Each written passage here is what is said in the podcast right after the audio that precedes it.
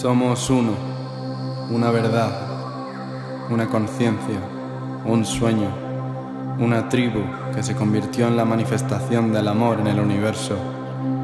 Ha llegado el momento en que nuestras almas unifiquen las voces del cielo y diseñen una creación basada en paz, compasión, unidad y libertad para toda la humanidad.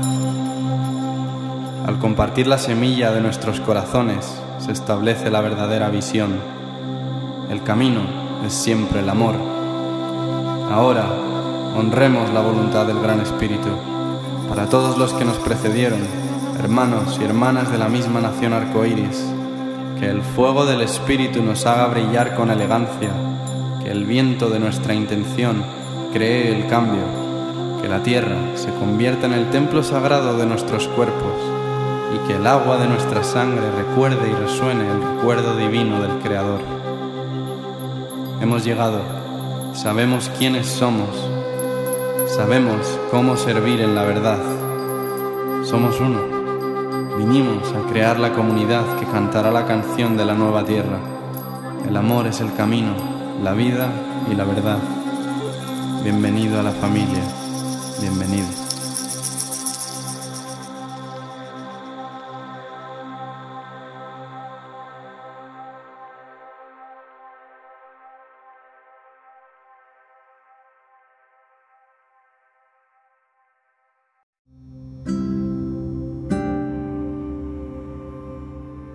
Gracias a todos por elegir este podcast. Antes de que podáis disfrutar de este episodio, me encantaría compartir que hemos publicado varios libros dedicados al despertar de la conciencia en la humanidad. Los tenéis a vuestra disposición tanto en la web como en el enlace de la biografía. Aquí respondemos a todas las preguntas sobre nuestra existencia, nuestro ser y toda vida en el universo. Que la unidad y el compartir del corazón sea eternamente nuestro propósito y que la liberación, la paz y la felicidad reine siempre en la esencia de todos los seres. Ajo. Bienvenidos, soy Siddhartha y una vez más otro episodio en español, esta vez con una querida hermana que estoy esperando aquí en, en Australia, que se llama Flo Aloha. Bienvenida. Muchas gracias por tenerme aquí y yeah, que hacer que tu hogar sea mi hogar, invitarme a, a tu podcast, la verdad. Bueno, estamos empezando otra vez porque habíamos empezado a grabar y ha habido un, un trueno increíble y, y, hemos sentido que era una señal de empezar de cero. Así que um, yo siento mucho que el episodio en sí, por cómo te llamas, que es Flora, eh, yo siempre venía veniendo hoy, estaba pensando en, en cómo lo iba a llamar y, me venía mucho el florecer en silencio. Porque tú me has estado inspirando mucho estos días, muchísimo, y, es en base a eso, a escuchar cuál es el ruido que tengo a mi alrededor y cómo a veces tiendo a utilizar ese ruido como una manera de encontrar el silencio en vez de irme directamente al silencio para que el ruido ya no esté. Entonces, tú eres una gran meditadora y una gran yogi y me encantaría que compartieses cómo empezó todo para ti, tanto el yoga como la meditación. Muchas gracias por lo de inspiración. tú también eres muy mucha inspiración. y expiración. Sí. no, pero tú también me has inspirado mucho estos días. Sí. Qué bonito eso, lo que hayamos conectado. Eh, bueno, eh, como ya sabes, todo empezó muy lo que contaba, ¿no? Que yo no, no tengo una historia como muchos yogis, ¿no? De que tienen padres yogis o que desde pequeños han estado meditando, se han movido en esos ambientes. La verdad que todo lo opuesto. No me movía en otros espacios bastante diferentes. Pero cuando tenía pues no sé qué años tenía, pero en 2013 era, estaba viviendo en Edimburgo y una gran amiga mía me dijo que por qué no la acompañaba a una clase de yoga y sin saber muy bien qué íbamos a hacer ahí, me fui con ella y pues como la mayoría de personas, ¿no? Cuando vas a una clase de yoga que dices, ¿yo qué hago aquí? Pero al final de la clase, cuando estaba tumbada en el Vipas, en el Shavasana, estoy mezclando aquí. la, La- postura del cadáver, Sí. tumbadita, rendida. como que, que tuve una sensación súper bonita, ¿no? Como tuve ahí un momento de mucha paz y de mucha tranquilidad, mucha presencia. Y supongo que porque en ese momento de mi vida eso no abundaba, pues me sentí como muy en casa, ¿no? En ese momento. Y, y creo que ese fue el por qué seguí practicando y aunque no lo supiera en ese instante, de alguna manera en ese Shavasana estábamos meditando. Entonces fue por eso, ¿no? El, porque empezó ¿Y todo. qué es meditar para ti? Pues creo que, uf, esa es una pregunta, porque hay muchos tipos de meditaciones y aquí creo que se podría como, como, ¿sabes? Como que quizás esa, ese estilos de meditaciones también entre ellos cada uno tiene una opinión, ¿no? Mm, Pero para mí particularmente, meditar es habitar ese espacio de presencia donde no hay mente, que me hace vivir el resto del día desde la realidad, ¿no? Desde lo que realmente es y no desde lo que mi mente me cuenta o lo que mi mente crea. Entonces, sí. Porque, porque ayer me decías mucho también de, de cómo la mente, no dejes que la mente te controle. Y mm, la mayoría de nuestros, bueno, todos nuestros comportamientos vienen de los pensamientos que hemos generado constantemente. Y, desde que has venido me, he estado fijando mucho en, en ese ruido, en esos pensamientos, he estado observando mucho esa diferenciación entre cuál es mi mente, cuál es la conciencia cómo, cómo la mente desde, desde el ego inteligente intenta traerme a diferentes espacios, hacer cierto tipo de cosas, cuando la conciencia realmente es y no, no hay que ser. ¿No? Como que el pensamiento siempre nos pide tienes que ser, tienes que hacer, tienes, tienes, necesitas y la conciencia solo es. Entonces, em, ¿qué opinión tienes tú sobre eso, no? Del, especialmente para la gente que está escuchando, que a lo mejor es gente que está empezando a meditar, está empezando a entender este cierto tipo de cosas, el- la diferenciación entre conciencia, entre mente, eh, la manera que tenemos de vivir. ¿Qué ¿Cuál es tu opinión al respecto? Pues mira, creo que, que realmente de lo único que somos esclavas, ¿no? Es de, de la mente. Pero no nos damos cuenta porque vivimos súper inmersas, ¿no? Inmersos en ella. Y desde que nacemos nos acompaña. Y aunque, como te contaba antes, ¿no? No creo que esa sea nuestra naturaleza. Al fin y al cabo estamos todo el rato viviendo hacia afuera. Y, llega un momento que creemos, ¿no? Que la mente es lo natural y que la mente es parte de nosotros. Y cuando empiezas a meditar, ¿no? Creo que es cuando realmente empiezas a darte cuenta de esa separación y de cómo, por lo menos en mi caso, ¿no? Yo, yo siempre he buscado la libertad, ¿no? Desde pequeña, no sé, siempre fue como quiero ser libre, ¿no? Y me iba a viajar sola o, o quería ser totalmente independiente o... Y un día me di cuenta que por muy independiente y muy libre que yo fuera, jamás iba a ser libre de verdad hasta que no me liberara de mi mente. Somos esclavos de la mente, no solo por prejuicios, ¿no? Que es lo primero que quizás se nos puede venir a la cabeza, sino creo que también nuestros pensamientos, nuestra historia. Y a veces me lo, como a veces lo pienso, ¿no? Cuando he tenido momentos de sufrimiento que digo, es una decisión. Es una decisión, es simplemente darme cuenta de que mi mente en ese momento está al volante. Entonces, al final es como un juego, ¿no? Siempre eh, la mente va a hacer lo posible para que no te, de- no te des cuenta, pero es es ese juego de que si la pillas a la mente, al final gana la conciencia, ¿no? Pero claro, para eso hay que observar. Yo creo que eso son... Por eso, no, lo que yo decía del silencio, creo que, que la única manera de llegar a ese punto es observar en silencio durante muchas horas. Es la única manera de conocerte. Es observar.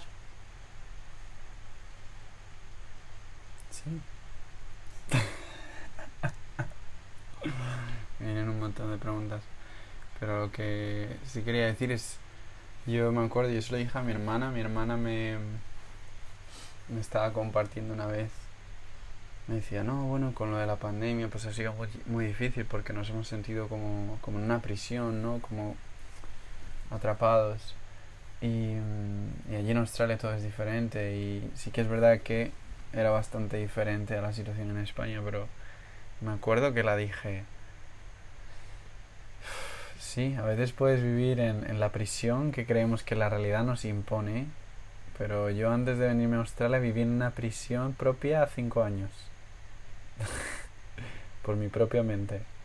Total. Mi mayor enemigo, y hasta que no aprendemos a, a hacernos amigos de nuestra mente y, y ver la, la gran cantidad de cualidades que tiene nuestra mente, sí la hacemos trabajar para nosotros, ¿no? Porque en, en textos ancestrales siempre es esta historia de nosotros siempre hemos sido creados para vivir desde el corazón y los pensamientos son solo un sentido más, como el tacto, como el oído, como la eh, el olfato. Lo que pasa es que nos creímos que los pensamientos eran nuestra forma de ser. Total. Y entonces nos olvidamos. Pero cuando volvemos a vivir en el, en el corazón, en la conciencia, donde sabemos que somos uno, no hay nada que cuestionar, nada que buscar en separación o que preguntar. Le decimos solamente lo que hacer, como si fuese nuestra calculadora. Y, eso es muy, muy bonito también. Entonces, cuando tú estás dando clases, yo como profesor de yoga me gusta mucho um, saber qué intención pones tú cuando das las clases. Cuando estás enseñando yoga, cuando estás enseñando meditación, me decías en el anterior podcast que no hemos podido grabar, que la meditación para ti era una forma de salvarnos. Entonces me pregunto si tú es esa la intención que pones cuando enseñas o, o desde qué lugar enseñas y expones y compartes lo que te sirve. Pues mira, Pues mira. sinceramente, si fuera por mí, yo solo enseñaría meditación. Pero también entiendo que, tanto por mi experiencia como por lo que la gente quiere, la práctica de asanas está ahí, ¿no? Y de pranayama, ¿no? Pero al fin y al cabo, aunque la gente que viene a mi clase se dé cuenta o no se dé cuenta, yo siempre intento que desde el principio hasta el final, la intención sea que, que esa persona, tanto si es su primera clase como si lleva muchos años practicando, tenga un momento en el que puede simplemente ser presencia, en el que puede sentir su cuerpo sin juzgarse, sin pensar que le falta algo, que le sobra algo de su cuerpo de su mente. Les invito a que sepan que ya son perfectas, que ya son perfectos, que tienen todo lo que necesitan dentro. Y eso se puede hacer tanto al principio, ¿no? Que les, les invito un poco a que observen sus emociones y sus sentimientos, como a través de la práctica de asana, ¿no? Que al final es algo más físico, pero como tú bien sabes, ¿no? Los sankaras y todo se queda en el cuerpo. Y ya terminamos con meditación, ¿no? Y ahí ya es como, yo creo que lo voy haciendo como gradual, ¿no? Como sin que se den cuenta, les voy preparando para ese final. Y creo que esa es la intención. Esto es, es simplemente habitar la conciencia. Has mencionado los samskaras. ¿Cómo los um, expondrías y explicarías? Porque sabes hacerlo muy bien. A mí, pues es algo que me, me gusta que me digas eso, porque es algo que me ha costado Sí. explicar. Pero un sankara es cuando, digamos que nosotros a lo largo de la vida vamos recibiendo información a través de los sentidos, que como tú bien decías, según la tradición budista y también yógica, no tenemos cinco sentidos, tenemos seis. El sexto sentido sería el pensamiento. ¿Por qué? Porque a través de los sentidos nos llega información, ¿no? A través de los ojos, de la nariz, de los oídos, del tacto, del- de la boca y los pensamientos. Y cuando nosotros recibimos esa información, lo primero que pasa es que eh, juzgamos. tenemos un juicio. Esto es bueno, esto es malo. Esto me gusta, esto no me gusta. Y justo después de eso lo que sucede es que yo reacciono ante ello. ¿No? Por ejemplo, si yo te pellizco o te pongo una sartén ardiendo en la piel, tú, tú, lo que va a hacer tu cerebro es como, guau, no, no me gusta, ah, ¿no? Y sales corriendo. Entonces en ese momento esa reacción se queda grabada en, en ti, como explica Goenka, que realmente lo explicaba Buda, eh, se puede quedar como una línea en el agua que desaparece al momento, una línea en la arena que desaparece a las horas, o una línea en piedra, que son muchos años, o incluso vidas. Ese sankara, esa reacción que se convierte con el tiempo en un patrón de comportamiento, se queda en ti, en tu cuerpo. Y hay muchas maneras de eh, release, de liberarlo. Pero realmente por mucho que se libere, la única manera que hay de superarlo sería observándolo a través de la meditación y dejando que nos atravesara. No sé si me explico. Sí, sí. De hecho, eh, me gustó mucho el ejemplo que has puesto porque lo leí también en un libro, ¿no? Que hay tres tipos de personas. Personas que, que son como piedras, que cuando sienten un enfado, se quedan enfadados como si tú escribieses en la piedra, estoy enfadado. y se queda eternamente. Puede ser como la arena, que escribes, estoy enfadado. Y al rato, a la hora, el vientecito pues lo quita. O puede ser como un río completamente circulando, que escribes en el agua, estoy enfadado y, y tal y como lo escribes se va. Y me ha gustado mucho que lo hayas puesto porque, claro, estamos hablando también de las reencarnaciones, de que en vidas pasadas, y a lo mejor la gente es la primera vez que lo escucha, en vidas pasadas, cuando hemos reaccionado a ciertos aspectos de la vida que hemos elegido vivir, em, se generan los sanskaras, ¿no? Que, que eso es luego lo que te tiende a que tú elijas deseos o, o a que luego tú propiamente ya vayas siguiendo cierto tipo de caminos. Entonces eso es muy interesante lo que has dicho de, de cómo liberarnos de ellos. ¿Cómo definirías el por como traerlo un poco más a lo práctico? Ajá. ¿Cómo podrías un ejemplo de sanskara y una transformación que ha sucedido a través de una meditación desde tu proceso? Pues mira, Un ejemplo. Estoy pensando. eh, Yo tengo muchísimos sankaras, estoy pensando cuál contarte. Pero pues. El de comer pepinillo. Eso es un sankara grande, ¿eh? Eso es una adicción que yo tengo. Em, pues un sankara podría ser a lo mejor como, por ejemplo, una ruptura con una pareja. em, que a mí me trajo mucho sufrimiento, porque obviamente yo no lo estaba aceptando, ¿no? Cuando sufrimos es porque no estamos aceptando lo que es. Y entonces sufrimos. Y, mm, y claro, al no aceptar lo que era, yo sufría un montón y ese dolor me habitaba y ese dolor se quedó dentro de mí. Yo estaba reaccionando a la versión. Digamos que a través de mis seis sentidos llegó algo que yo juzgué como negativo. Y en vez de simplemente sentarme a meditar y a observar cómo esas sensaciones habitaban mi cuerpo y de- desde, desde un lugar de la ecuanimidad permitir que esa sensación me habite y ver cómo llega y se va, porque todo es impermanente, yo me quedé ahí, sufriendo y sufriendo y sufriendo y sufriendo, y eso se queda en el cuerpo. Entonces se queda el resto de, tu vida y de tus vidas hasta si no meditan, ¿no? Si no haces el proceso de limpiarlo. Entonces, en uno de mis vipassanas, no siempre sabes cuál es el sankara, pero yo en ese momento sí me di cuenta que era ese. No sé si querías que llegara también Sí, hasta sí. ahí. No, ya has traído el vipassana Vale. conversación. Hombre, porque ahí, ahí las meditaciones que tengo ahí son más profundas que las que tengo cuando estoy fuera del vipassana. Claro, claro, claro. Entonces ahí realmente yo, yo sí siento que puedo limpiar sankaras, aquí no. Aquí la Mm. meditación que hago a lo largo del día de mantenimiento. ¿Sabes? En plan... Pero, y tú meditas una hora por la mañana y una hora por la tarde en silencio. sí. ¿Y mm, para qué es ese mantenimiento? Que lo mencionabas en el otro episodio, pero no...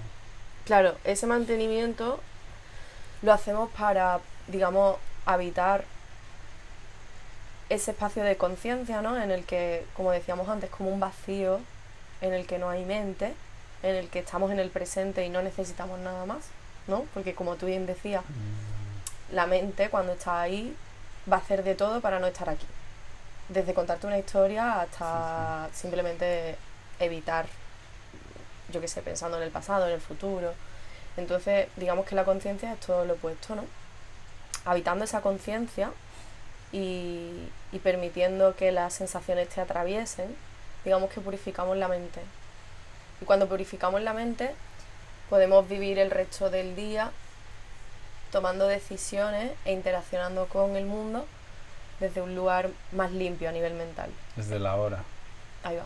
Sí. Y ahí va, sin que la mente sea la que domina esa interacción y es y, y, y digamos que sí, esa interacción y Claro, porque la mente siempre tiende a ir a, a ciertos tipos de deseos. De hecho, esta mañana estaba en meditación y, y es lo que tú dices, cuanto más observas tus pensamientos, más fluidez les estás dando para que se vayan. Cuanto más los observas sin apegarte. apegarte, sin engaging, sin apegarte. Pero es curioso cómo tu mente es tan inteligente que te empieza a enseñar cierto tipo de pensamientos que son como muy traviesos, muy de... que pueden parecer productivos Sí. y como parecen productivos de, oye, recuerda que hoy tienes que hacer esto y, y tú estás en una meditación encontrando silencio y tú, ay sí, es verdad que tenía que hacer esto, sí. Y lo tengo que hacer a qué hora. y cuando te das cuenta ya Como te das cuenta estás ahí estás en la lista de la compra. Sí, sí. Exacto, entonces eh, yo me he dado cuenta, los observaba como si fuesen en diferentes televisores y yo los observo todos desde, desde fuera y digo, venga, vale, y los voy apagando. Tch. Y mm, sí, por eso iba a decir que es que es completamente encontrar tu propio hogar dentro de ti mismo para que luego cuando estás viviendo en esta realidad nada te pueda tocar y no reacciones a nada y que estés siempre desde esa ecuanimidad y esa compasión que, que es el lugar del maestro, ¿no? Donde ya todo lo que te viene son reflejos, proyecciones de nosotros mismos, pero ya desde, desde el amor, desde la compasión, desde el perdón. Entonces es un salto brutal. Y mm, tú has hecho muchos vipassanas también. Bueno, has hecho creo cuatro y has servido dos o así. Eh, y quizá la gente que está escuchando eh, no sabe lo que es un vipassana o de dónde vino y por qué. Entonces estaría muy bonito que, Que te contara, ¿no? Que os me contara. contaras un poquito. Bueno, eh, Vipassana es una técnica de meditación que tiene 2500 años y es una técnica de meditación que descubrió Buda. Buda meditaba Vipassana, era lo que él hacía. Buda, hasta que llegó ahí, probó muchas cosas, probó muchos estilos de meditación. También incluso hizo, me acuerdo que hizo ayuno, no sé cuánto, cuánto tiempo, pero muchísimo, o sea, puso el cuerpo y a la mente en, en extremos, ¿no? Pa- Un grano de arroz al día. Claro, o sea, él quería como llegar al, al origen básicamente del sufrimiento. Él se dio cuenta que ser humano, y- o sea, el sufrimiento es parte de nuestra existencia.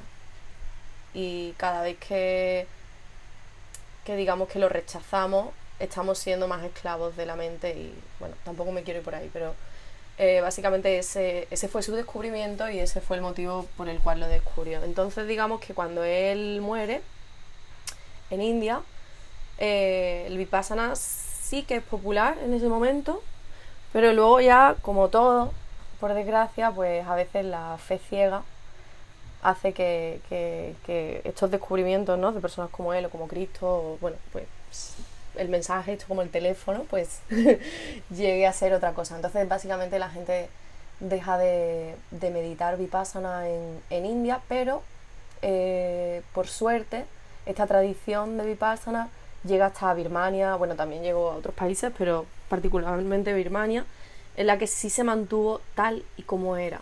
O sea, por eso hay que hacer un curso de vipassana, porque es muy importante que la palabra vaya de maestro a maestro. Yo no puedo enseñarte vipassana, porque no soy maestra de vipassana. Entonces, por respeto a los maestros y al linaje y a la información que nos ha llegado pura desde Buda, por eso se hace así. Entonces, gracias a los birmanos, nos llega hoy en día esta información otra vez y es porque, bueno, había un señor que yo lo amo mucho, que es mi maestro. Em, él era un hombre de negocio de origen indio, de familia hindú, pero nacido en, Birmania y él tenía unas migrañas muy fuertes. Y él, bueno, fue a Suiza, fue a Japón, fue a donde estaban los mejores doctores y nadie era capaz de ayudarle. Y ya en un intento de desesperación, él tenía varios amigos que trabajaban en el gobierno birmano y parece que allí practicaban mucho vipassana en el gobierno, sorprendentemente, algo que me parece bastante guay. Y le recomiendan que, que vaya con, con Uba King, que era un maestro de Vipassana. Y bueno, él va súper cerrado a, a, digamos, llegar a un lugar, como podríamos llamar hoy, ¿no? De más misticismo, por así decirlo, ¿no? Él simplemente llega y le cuenta su historia y, y, el maestro le dice que si solo va porque quiere quitarse un dolor de cabeza, él no se lo va a enseñar. Él tiene que estar abierto a todo lo que esta técnica le va a dar. Y él incluso lo dice, ¿no? Que estaba ya tan, tan desesperado que dijo que sí, que lo que tú quieras, ¿sabes? Y bueno, y básicamente a él le cambia la vida. A él le cambia la vida y, y a pesar de todos los prejuicios y toda la presión que sintió en, en, lo que le rodea, porque él era hindú y esto es una técnica que no, digamos que bueno, que es la meditación que hacía Buda, pero que está libre de cualquier dogma o de cualquier religión. Eh, yo he hecho cursos de vipassana con mujeres al lado mía que son musulmanas o que son cristianas o que son hindúes. Entonces, claro, había mucha, mucho desconocimiento por parte de las personas en ese momento que no lo practicaban y lo juzgaban mucho, ¿no? Pero aún así él creyó en esto y la verdad que él, yo lo admiro mucho porque a él le hizo tanto bien que él dijo, esto, el mundo entero tiene que tener derecho a esto y tiene que ser gratis. Entonces él, 13 años después de comenzar a practicar, lleva la técnica de Vipassana a India de vuelta. Y entonces estos cursos de 10 días no los inventa él, no sé realmente quién los inventa, pero sí sé que King, su maestro, ya los hacía. Lo que sí distingue a Goenka, que este maestro no, es que él decidió que fueran a donación y de hecho la donación no es obligatoria. Todo el mundo le dijo que estaba loco, que ahí va a ir cualquiera a comer y él dijo, vale, que vengan a comer, tienen que meditar 10 horas al día. y bueno, hoy en día está en casi todos los países y, y, yo estoy muy agradecida a la iniciativa de ese hombre, que fue hace ya pues, casi 50 años. Eh, y creo que no soy la única, ¿no? Creo que le ha cambiado la vida a mucha gente. De hecho, creo que se estableció también en algunas cárceles. Sí. Y, y claro, lo que sucede es que en 10 días de silencio contigo mismo te da tiempo a observar no solo esta vida, sino todas y, en, y todo lo que has hecho en cada una y, y, más. Porque claro, empiezas a ver como la prisión que creemos que es esta realidad realmente es esta realidad porque es una prisión dentro que no hemos estado observando para liberarnos. Entonces, cuanto más conflictos seguimos viendo afuera, si no vamos adentro a ver cuál es realmente el conflicto que está creando eso fuera, seguimos viendo el mismo conflicto. Entonces, ¿qué sucede en esos 10 días? Tú que has practicado y que Creo... puedes compartir que sale. A ver, creo que es una pregunta que mi respuesta va a ser... Obviamente. Sí, porque cada persona tiene una experiencia diferente. Yo en cada vipassana he tenido, tú lo sabes, experiencias muy diversas. Pero... O sea, no solo sin, qué sucede en esos 10 días, sino qué implica hacer vipassana. Es decir, es Como el horario. allí, silencio, claro, claro. Ah, bueno, ¿Y qué, ¿Y qué sucede en esa experiencia también? o sea, ellos te piden algo que yo al principio no entendía y que ahora entiendo después de hacer varios vipassana. Ellos te piden que mientras estés allí, por favor, lo único que hagas es meditar. Que dejes a tu Dios y que dejes tus prácticas. Entonces yo, como buena yogini, yo como voy hasta 10 días sin hacer asana. Y luego lo entendí. Es que para poder darte cuenta de que esa técnica está teniendo beneficios en tu vida, tú tienes que dejar de hacer lo demás. Todo el ruido. Claro. Sí, sí, sí, es ruido. Sí. Entonces, bueno, em, te piden eso y, yo lo llevo muy a rajatabla porque también por respeto, ¿no? A mí me parece que si estoy ahí, tengo que ser respetuosa. Y mm, aparte de eso, te piden cinco principios, ¿no? Que conforman Sila, eh, que son principios morales que se parecen a los llamas y a los niyamas de yoga. Y, mm, y Sila eh, son, digamos, te piden durante esos días que lo hagas. Luego ya más adelante lo puedes seguir haciendo durante tu día a día, pero básicamente te piden no, no robar nada, eh, no consumir ningún tipo de intoxicante, como puede ser alcohol o drogas o cualquier cosa que altere tu conciencia, no mentir, pero bueno, como no hablas, Em, no matar, incluido los mosquitos y, y los bichos. De hecho, es muy gracioso porque tienen en, en todos los centros de Vipassana tienen el típico vasito para que si hay algún insecto lo saques con el vaso. Y mm, no tener relaciones sexuales en general cuando estás en el Vipassana, pero fuera de él sería inadecuadas. Creo que he dicho los cinco, ¿no? Sí. Bueno, es interesante cómo eso es lo que se supone que no puedes hacer para que te lleve a lo que sí que tienes que hacer, que es de no tener relaciones sexuales inadecuadas a establecer una relación, una relación adecuada contigo mismo. De no matar ningún ser a matar a tu propio ego. De no robar nada a realmente encontrar esas piezas de ti mismo que creías perdidas. De, mm, de no mentir empezar a decir la verdad contigo mismo, empezar a, encontrar esa verdad. ¿Y cuál era el primero? Ah, el de intoxicantes. Claro, ¿no? Porque no, no intoxicarnos de lo de fuera para empezar a intoxicarnos de lo que realmente somos. Encontrar ese néctar. O sea, tiene sentido. ¿no? De hecho, eh, Vipassana se divide en, tres- en tres pasos la técnica y Sila es el primero.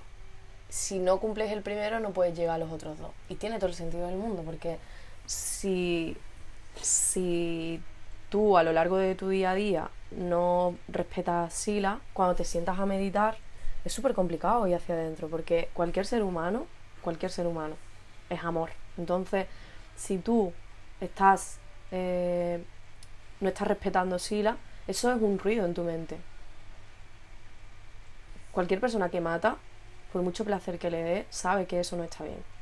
Cuando se sienta en silencio, eso le persigue. Entonces, ¿sabes? Sí. Por eso... Y todos son sanskaras también. ¿A qué con te los que nos hemos engañado a nosotros mismos. Una persona que mata es una persona que quizá está reaccionando a algo que le pasó, a un sufrimiento, y con lo que la mente utiliza esa tendencia. O sea, al final es como encontrar esa compasión que nos permite ver eh, la gran imagen de lo que está sucediendo, ¿no? En ese sentido. Y mm, quiero seguir hablando de Vipassana, pero creo que es muy bonito la historia que tú viviste en Sri Lanka, si la quieres contar, y cómo a través de realmente este proceso que estamos contando podemos transformar una experiencia a través del el perdón y viéndolo por lo que realmente es, en vez de por lo que la mente herida quiere crear o creer. Sí, además yo en ese momento estaba a punto de hacer mi primer Vipassana, pero todavía no lo había hecho. Entonces, no sé, siento mucha magia con ese momento de mi vida porque es como que ya dentro de mí ese cambio había empezado, ¿no? Y bueno, voy a contarlo y luego digo, sigo lo, que iba a decir.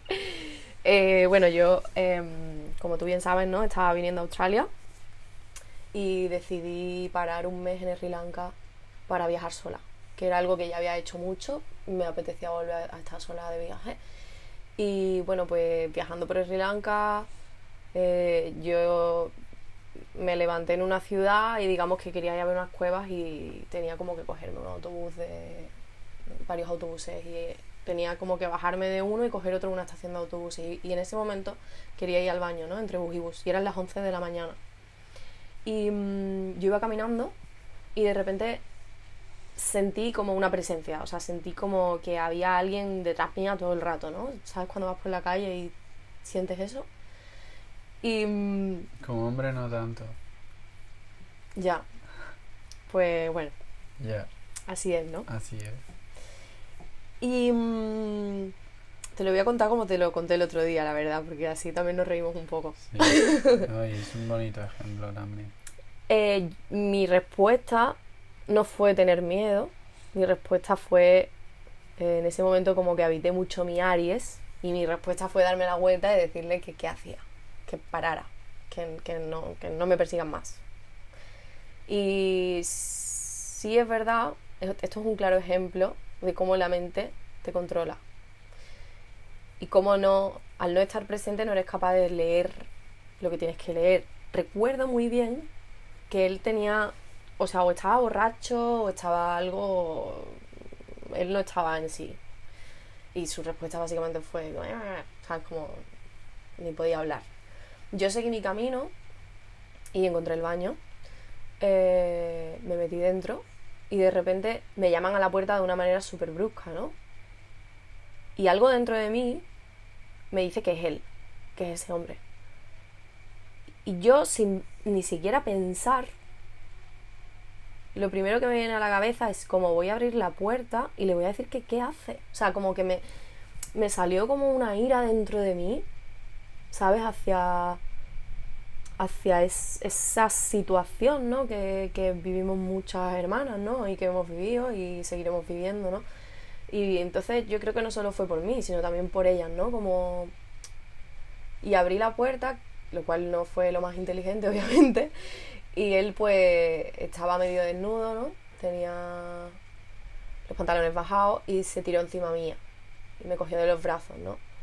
Y bueno, en ese momento me di cuenta por primera vez en mi vida que mm, The Fight or Flight, eh, yo soy de irme, ¿no? Lo cual, bien, ¿no? Porque otra persona se inmoviliza y se queda ahí y pasa lo que tiene que pasar.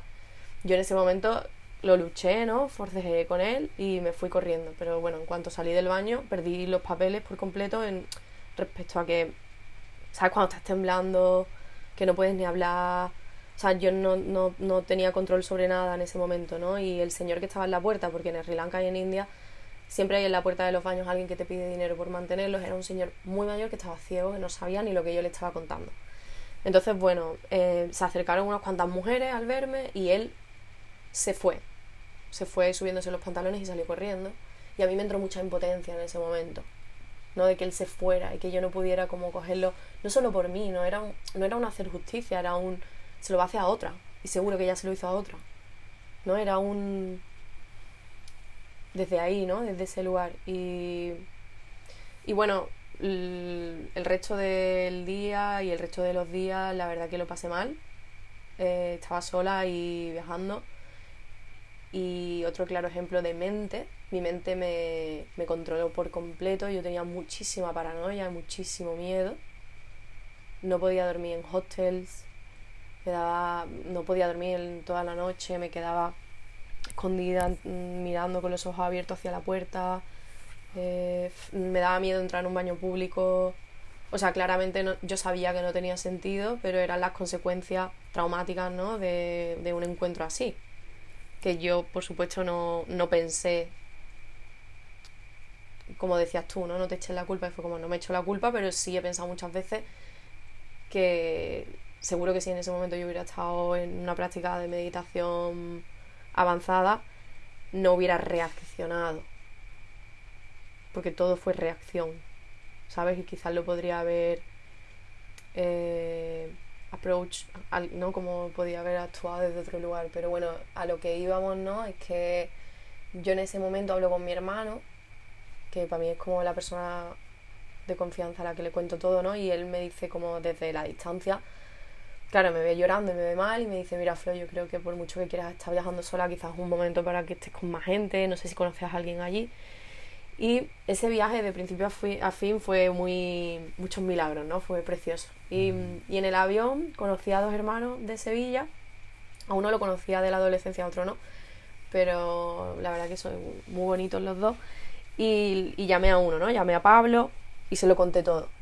y apenas nos conocíamos, ¿no? Y Pablo me dijo, mira, vente al sur, yo estoy aquí, estoy súper bien, con una gente súper bonita, te va a encantar en el mar, ya viajarás sola, tal, total, que me bajé para allá. Y, y sí, con el tiempo pude darme cuenta que, que ese encuentro empecé a agradecerlo, ¿no? Empecé a agradecer lo que me había pasado con ese hombre.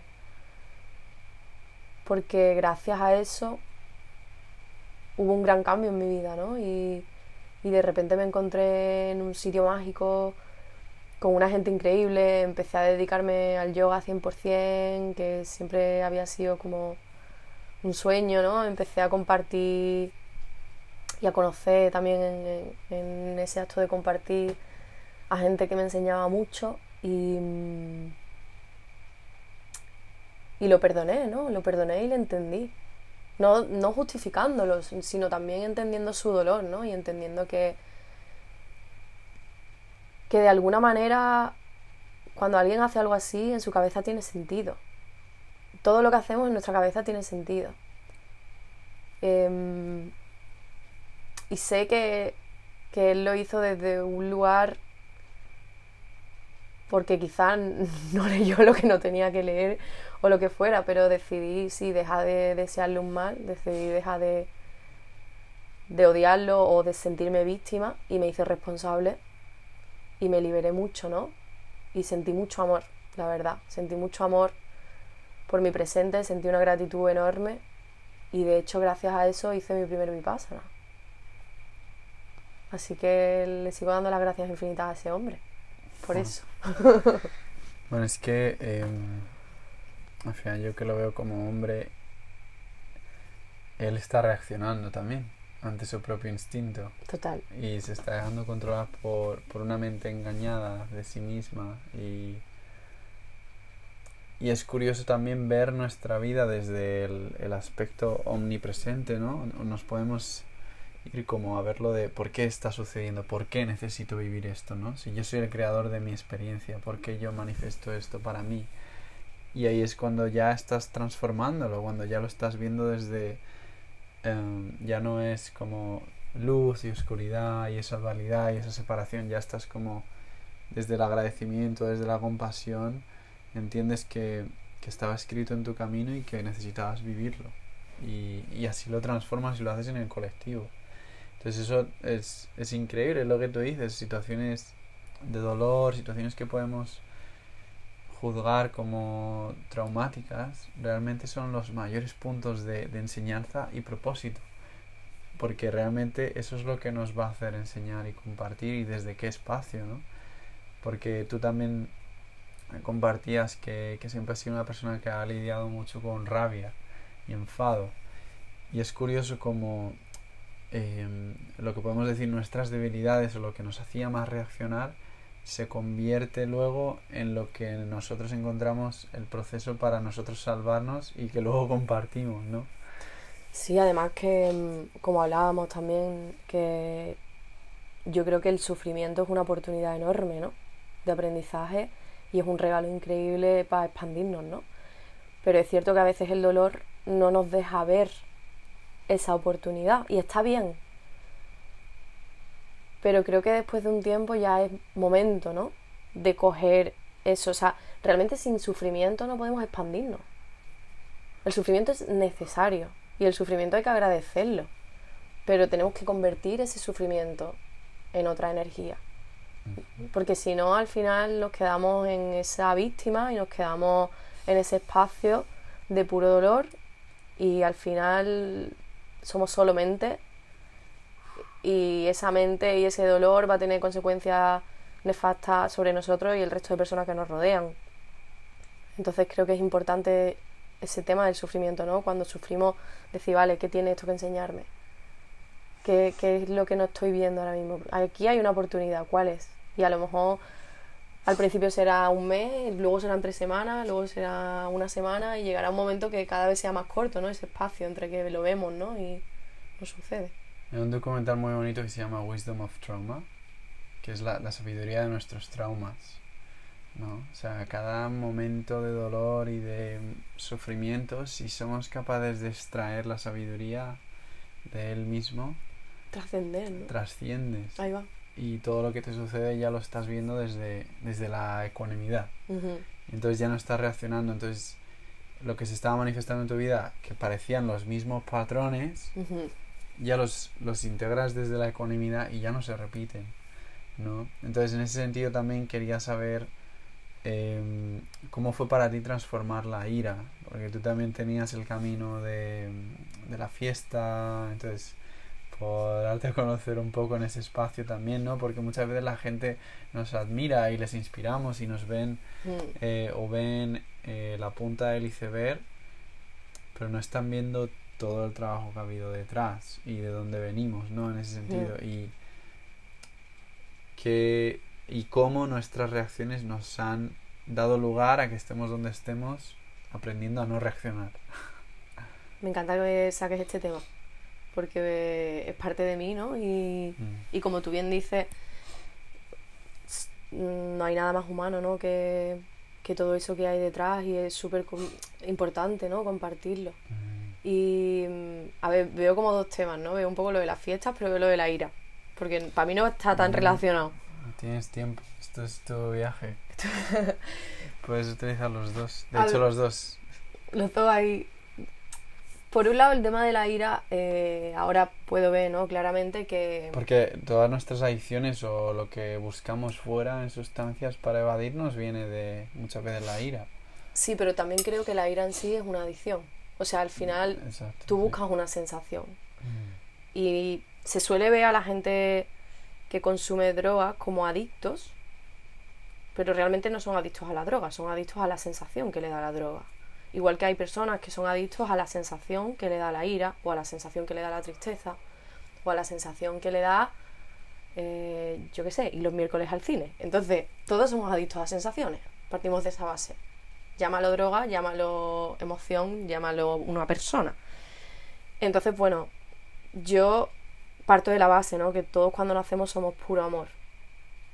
Pero luego, digamos que vamos teniendo experiencias que nos van formando y van creando e- esas adicciones, porque son sankaras. Y mm, claramente ahora, ¿no? Yo soy capaz de ver que, que esa ira no es algo con lo que yo he nacido. Es algo a lo que yo me enganché por ciertos episodios traumáticos, ¿no? En- durante mi, mi- a mis 12 y a mis 15 años sobre todo, em, que me hicieron, bueno, a cada persona, digamos que el Sankara le hace reaccionar de una manera y a lo mejor en vez de conver- convertirme en alguien eh, adicta a la tristeza, ¿no? Por aquello que pasó, yo me enfadé, ¿no? Yo me enfadé con el mundo y me enfadé con, con esas personas que en mi cabeza me habían hecho eso, ¿no? Mm. que simplemente lo hicieron lo mejor que pudieron desde donde pudieron. Y digamos que yo comienzo a evitar esa ira, pues sí, como a unos, yo digo 14, 15 años. Y, y digamos que el proceso de, mm, de trascender la ira ha sido un proceso como si no me hubiera dado cuenta, fíjate lo que te digo, es fuerte. Pero definitivamente, ya. Sí, de hecho, sí, sí. Pero definitivamente ha sido gracias a, a la práctica de yoga, pero sobre todo a la práctica de vipassana. O sea, sí, sí noto 100% que cada vez que hago un vipassana y salgo de ahí, al estar tantas horas al día observando esas sensaciones, de verdad, esas adicciones, que no me refiero a las drogas, sino a, como explicaba antes, a todo, se, se superan. Es algo que, que sí, que sucede. Y, mm, y respecto a la fiesta, pues sí creo que obviamente es una manera de evadir, pero también creo que, que si mi padre y mi madre me escuchan, los pobres míos, con el amor que me han dado, pero iba a decir que creo que hay algo cultural, no sé si tú lo sientes así en el lugar de España en el que tú naciste, pero por lo menos donde yo me he criado, y bueno, creo que al final a nivel internacional también pasa, em, el bar, ¿no? Todo se celebra en el bar y tú al final del día vas al bar. Y mis colegas cuando a mediodía tienen un rato se van a beberse dos cervezas y por la noche otra vez. Es que yo, eh, esto lo voy a decir, am, Estaba viendo una vez un programa y, creo que dijeron, España es el único lugar donde si tienen malas notas, lo celebras con una cerveza. Sí, que si tienes buenas notas, lo celebras con una cerveza. Y que hay más bares que cualquier que, que, por metro cuadrado, hay más bares que en Estados Unidos, una historia así, no sé. Un... Qué gracioso, sí, sí. Sí, sí. Y bueno, donde quiero llegar simplemente es que, que, bueno, que la manera en la que yo me desarrollé como adolescente, cuando no estaba estudiando, estaba en una rave, en, una, en una fiesta, que es una época de mi vida que le tengo muchísimo cariño, ¿no? Que no es, que no la que no la niego y de hecho a día de hoy que yo no bebo ya alcohol ni consumo nada, me encanta seguir yendo a fiestas de electrónica, a mí me encanta la electrónica, pero sí en ese momento entiendo que que era una manera de socializar, de evadirme, de buscar fuera algo que no era capaz de encontrar dentro, porque claro, al final saliendo de fiesta también implica otras muchas cosas, ¿no? Como el ligar o como, claro, como todo eso de que pensarán de mí, como entonces hay ahí como, bueno, eso es un mundo, ¿no? Eso es un mundo a nivel mental al que puedes entrar y no salir. Eh, pero bueno, el otro día lo hablábamos un montón, ¿no? Como adolescente, ¿no? Cuando, en mi caso, ¿no? No tienes una autoestima fuerte, eh, sales por la noche y estás muy atenta, ¿no? A, los hombres, las mujeres, ¿no? El, tema de ligar, ¿no? De buscar fuera ese amor que a lo mejor tú no eres capaz de darte. Eh, o por qué tienes miedo a irte sola a la cama, ¿no? O, ¿sabes? Pero bueno, volvemos, es diverso y, y sí es verdad que yo cuando, cuando me fui a viajar sola, ¿no? A Costa Rica, que tenía 23 años, por primera vez en mi vida que salí de ese mundo, que mi mundo básicamente era ir a trabajar, estudiar e irme de fiesta. Con 23 años yo por primera vez me digo a mí misma, esto es todo. Ya está, luego cuando acabe la carrera tendré un trabajo y luego me tiraré toda mi vida en un trabajo. Y, o sea, yo en ese momento me planteo todo eso. Y la hipoteca, la casa, el niño, todo, ya. Y dije, no, o sea, yo no he venido aquí para esto. Entonces yo me compro un vuelo y me voy sola. Y en ese momento, ¿no? Que me voy a la selva, me empiezo a dar cuenta que hay mucho más, ¿no? Y, y empiezo ahí, poco a poco empiezo a... Sí sigo consumiendo alcohol y drogas, ¿no? Pero, pero no tanto, no todos los fines de semana. No todo, no me bebo una cerveza cada día como hacía antes, ¿no? Fue ahí voy, ¿no? Gradual, hasta que ya descubro la meditación y ya sucede, ¿no? Pero, pero sí, yo creo que fue algo que me empecé a plantear de alguna manera allí, en ese momento. Es que es un ejemplo cuando compartimos desde la vulnerabilidad un proceso que hemos vivido y dónde estamos ahora y cómo eso realmente está cortando infinidad de cadenas de, de juicio y de realmente entender que para el que esté oyendo, estés donde estés, haciendo lo que estés haciendo, todo es perfecto realmente. Porque no sabes dónde vas a estar, no sabes todavía por qué lo que estás viviendo lo estás viviendo, pero sí te podemos decir que lo que estés viviendo ahora mismo tiene el mayor de los significados, porque va a ser algo que compartirás algún día y que utilizarás para enseñar a los demás o para ser ejemplo o inspirar, ¿no? En ese sentido de decir, ah, pues yo estaba aquí, yo estaba súper acomplejado con esto y ahora lo rompo y lo expreso, o desde esa vulnerabilidad lo comparto y ya transparente. Ya no, ya no me miento a mí mismo, por lo que ya no tengo que mentir. Total. Entonces ya, ya tú ya has entendido que el mundo que tienes dentro lo, lo has visto, lo has reconocido. Cuando ya te has reconocido en ti, cuando has reconocido ya el cielo que eres, el amor que eres, solo ves amor si es que solo ves amor, te ves a, que decía Randas, ¿conoces Randas?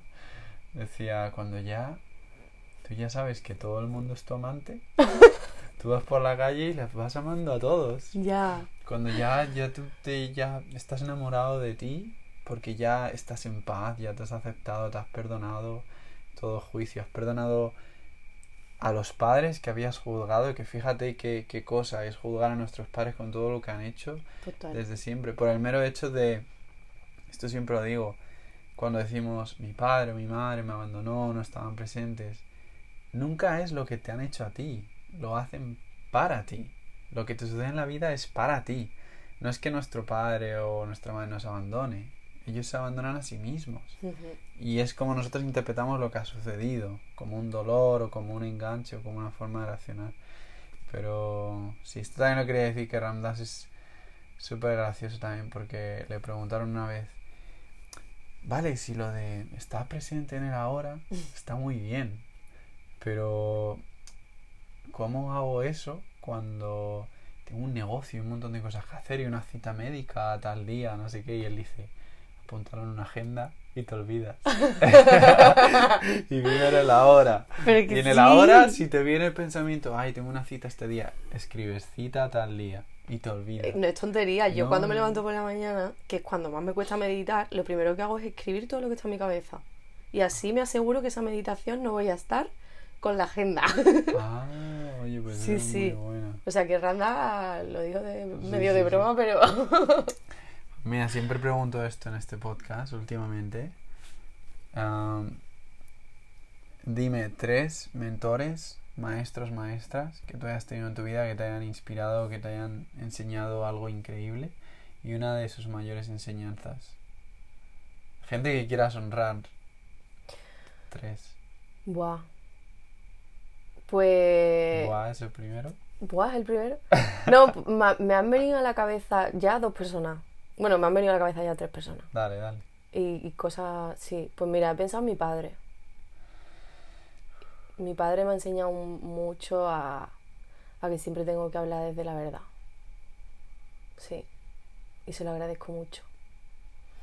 Y mm, he pensado en Goenka, eh, que bueno, es la persona que, que, que hoy en día que consiguió ¿no? que el Vipassana llegara a mucha gente, entre ellas yo. Y, mm, y creo que ese hombre a mí lo que más me ha enseñado es la humildad. Con él entendí que la espiritualidad es humildad.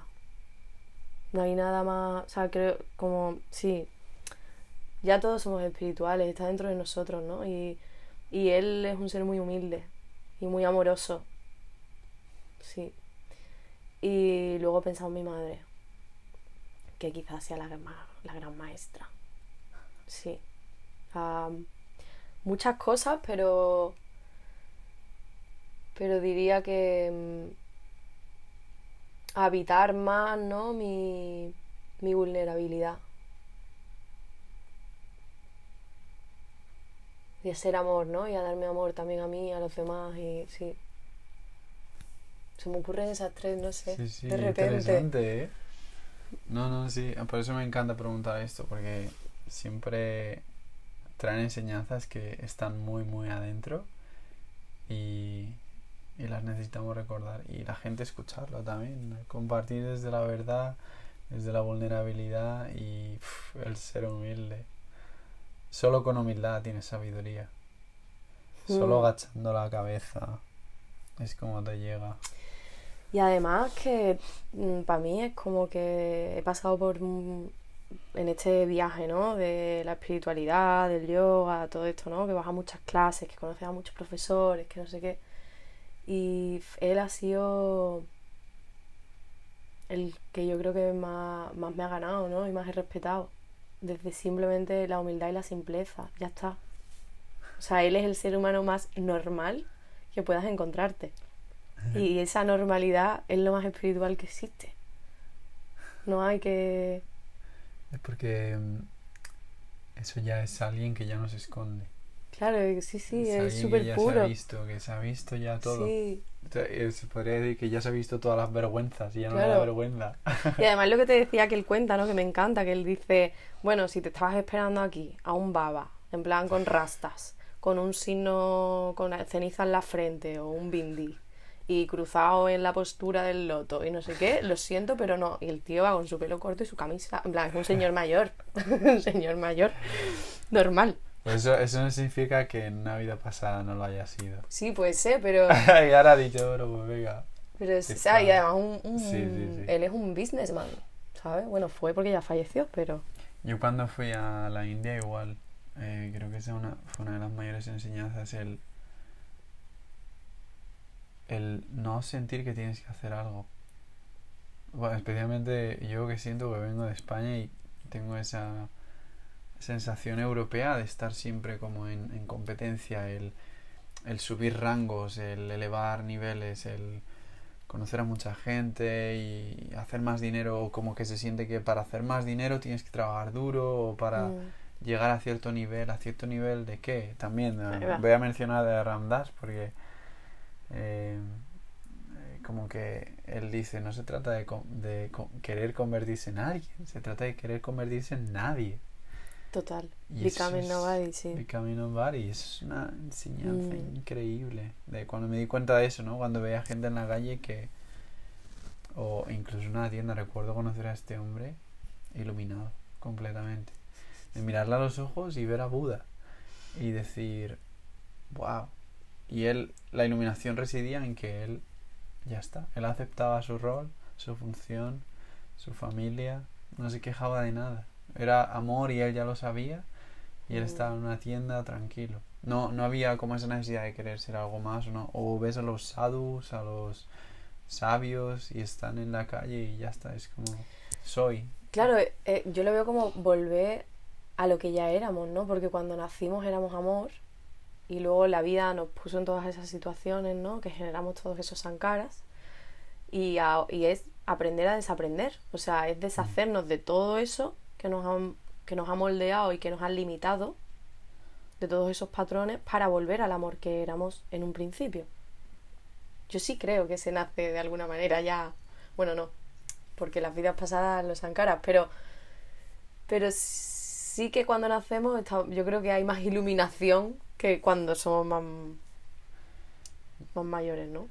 Eh, Porque somos más amor al principio. Yo algo que mencionabas es que ya somos amor, ya somos ya estamos completos, ya estamos sanados. No hay nada que sanar. Lo único es deshacernos del pensamiento que nos hizo creer que no éramos. ¿No? Y es como, como yo lo veo y experiencio es Dios un día estaba solo y dijo, ¿quién soy?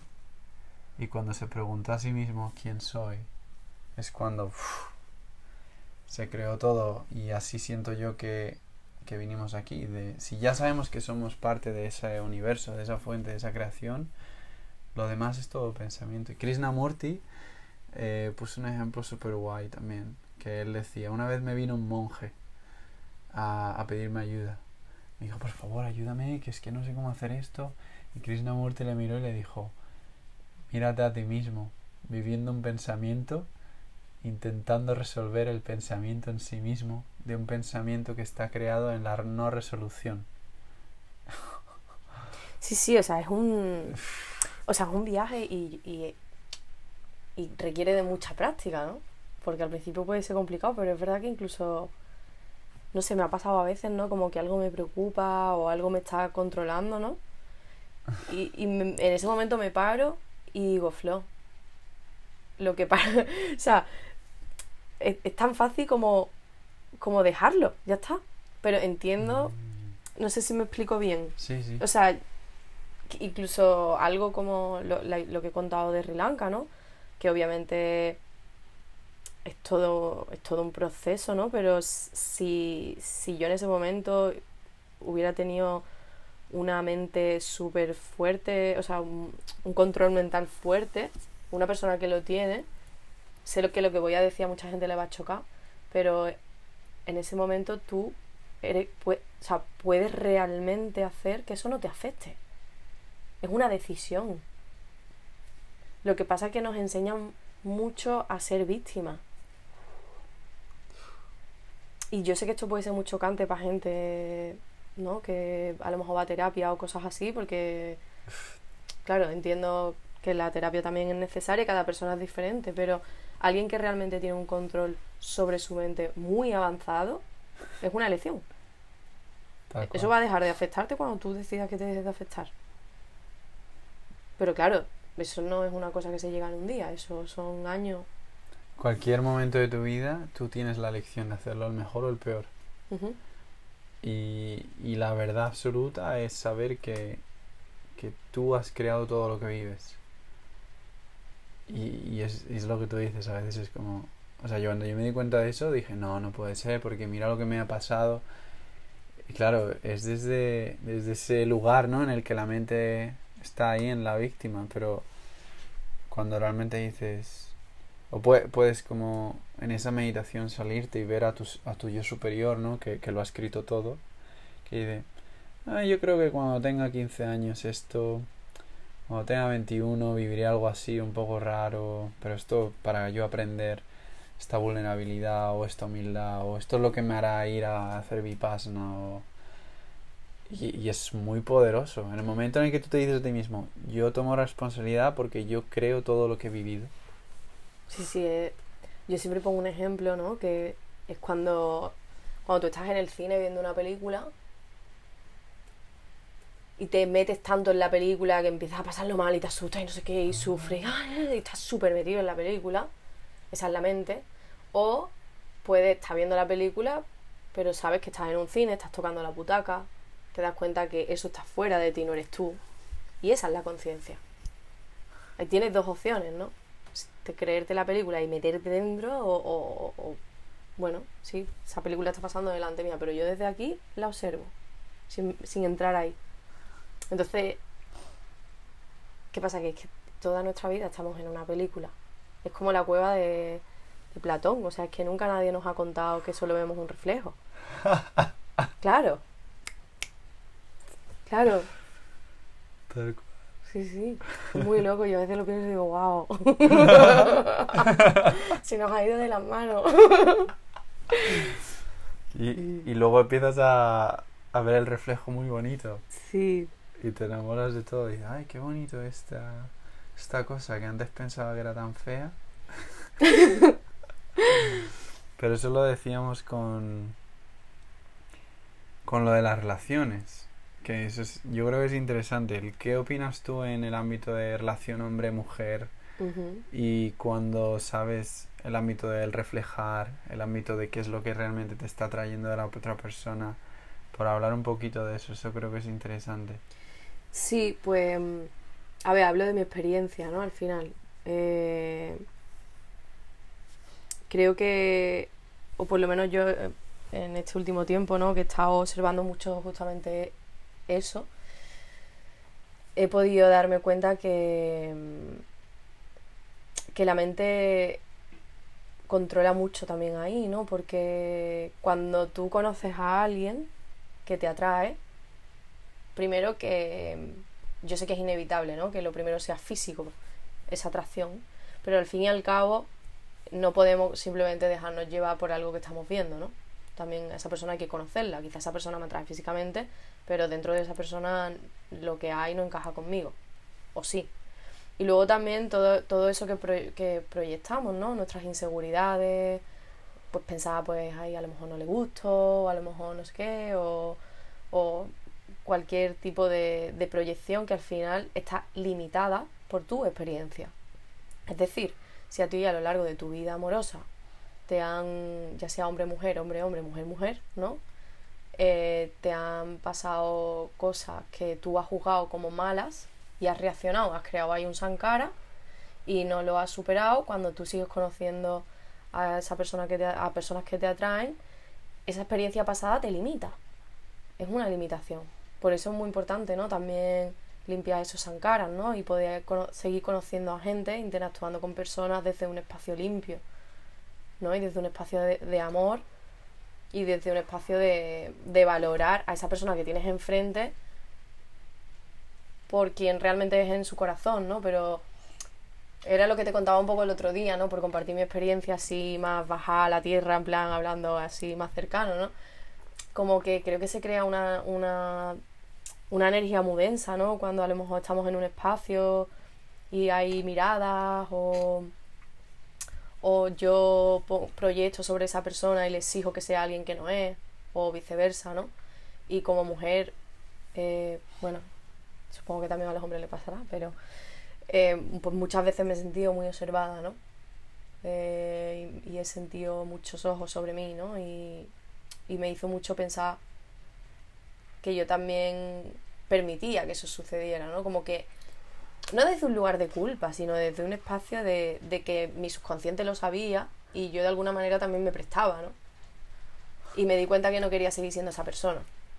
Entonces es verdad que, mm, que claro, también cada vez yo ya llevo bastante tiempo que estoy a gusto, ¿no? Conmigo y en mi silencio. Y cuando conozco a alguien, si es que sucede, es desde un espacio de compartir mi luz, ¿no? No desde un espacio de cubrir un, una carencia.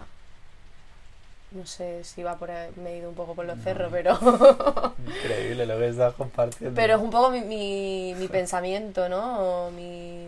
Sí, o sea, si conozco a alguien y me atrae y me gusta, preguntarme también ¿realmente me gusta esa persona? ¿O es que ahora mismo estoy aburrida y tengo ganas de, que me guste alguien, ¿no? ¿O realmente conozco a esa persona lo suficiente como para decir que me gusta, ¿sabes? Porque... Sí, creo que eso... No sé, a mí, a mí me ha cambiado, me ha ayudado mucho. Sí, me ha ayudado mogollón. Como mujer aprecio muchísimo lo que acabas de compartir. Sí, porque, bueno, como hombre es lo mismo es tal cual lo mismo. Y yo por poner mi experiencia, como hombres nosotros penetramos a través de la proyección, a través de las ideas, a través de lo que... A través en este caso de un, una sensación, que en este caso el hombre viene mucho de la sensación que siempre busca, que no ha tenido con su madre, la busca a través de la mujer, ¿no? Es ese amor que buscamos fuera, eso es lo que nos atrae. Y entonces es saber leer esa atracción que al final está creando una barrera entre tú y la otra persona y no te está permitiendo ver la otra persona por quién es realmente. Total. Entonces tú les estás viendo por, por estas proyecciones viniendo de tu concepto de heridas y tú estás formando una creación perfecta de algo en lo que una vez te metes te vas a frustrar. Total, y va a salir mal. Y va a salir... Porque esa persona no, no, es quien tú has construido, es quien es. Exacto, exacto. Entonces, eso sucede muchísimo. Entonces, es saber lo que, lo que tú has dicho, venir desde ese espacio en el que tú ya estás lleno, ya no hay necesidad, ya no estás buscando nada, estás viendo a la otra persona como una hermana o un hermano, familia, pero ya desde, desde ver la esencia, el alma. Mm. Y, y, es un trabajo profundo, como dices, porque lo de permitir ¿no? que, que otros nos vean es tomar responsabilidad y decir, esta realidad la estoy creando yo, lo que estoy percibiendo es lo que está aquí, lo que yo siento dentro. Entonces, yo me puedo creer lo que yo quiera y yo juzgo lo que yo me juzgo a mí. Y es el empezar a ver eso y que la atracción viene mucho de eso, de, wow, lo que esta persona está representando es increíble. Pero claro, luego es decir, espera, tengo que volver a sentir, si pongo a esta persona como un espejo, ella me está reflejando el potencial que yo tengo. Entonces ya cuando haces eso, ya ese espejo se va y ya ves a la otra persona por quién es, en su expansión, en su infinidad. Ahí está lo que tú has dicho, ver que, cuál es el reflejo, ¿no? Cuál es el aprendizaje. Entonces nos liberamos de eso, ¿no? Pero sí veo mucho que al final, o sea, no es imposible, pero es complicado que esas experiencias pasadas no nos limiten, ¿no? Mm. Incluso cuando actuamos, ¿no? Lo que lo que estábamos hablando ayer, que yo te decía que, que descubrí, ¿no? Que cuando, observando mucho esto, que cuando conocí a alguien que me gustaba, esto le pasa a mucha gente, ¿no? Pero bueno, que no es nada particular, pero a mí me pasa que, que no me comporto como yo realmente soy. Y yo me decía, joder, tío, si yo en verdad soy súper dicharachera y yo qué sé, pues conmigo te ríes y esas cosas, ¿sabes? Y cuando conozco a alguien que me atrae, de repente me convierto en un cactus, ¿sabes? Y, y, y ¿qué es eso? Eso es una limitación de mi pasado, eso es una inseguridad, eso, ah. claro, ahí voy. Entonces, cuando tú te das cuenta de cómo te limita tu historia, entonces puedes trascenderla y puedes conocer a alguien desde tu pura esencia, no desde todas esas capas y caparazones que te has puesto. Porque es que no sé quién me dice no sé cuánto, porque es que esto, porque es que, ¿sabes? Mm. Entonces yo creo que es importante plantearnos eso y, ver cuáles son nuestras limitaciones, ¿no? Muy bien. ¿Cuál es tu rival favorito? La mariposa, no lo sé. ¿Cuál es tu flor favorita? Venga, El este clavel. no. Tres cualidades del clavel. Pues, ¿sabes lo que he pensado? Que como he visto ahí mucho poderío. Poderío. em, abundancia.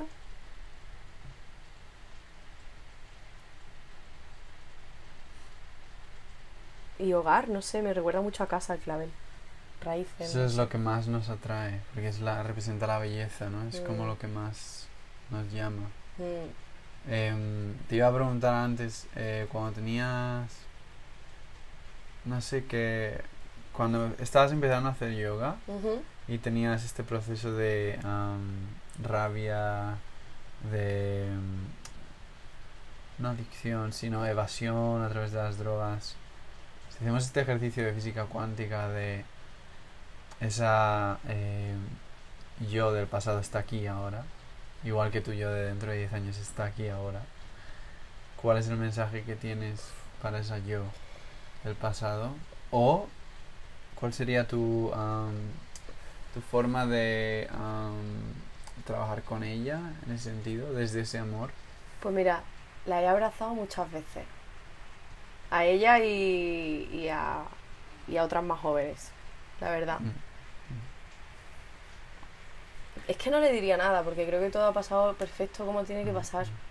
Simplemente la he abrazado mucho porque la he perdonado, la he entendido, he entendido desde dónde ha hecho muchas cosas.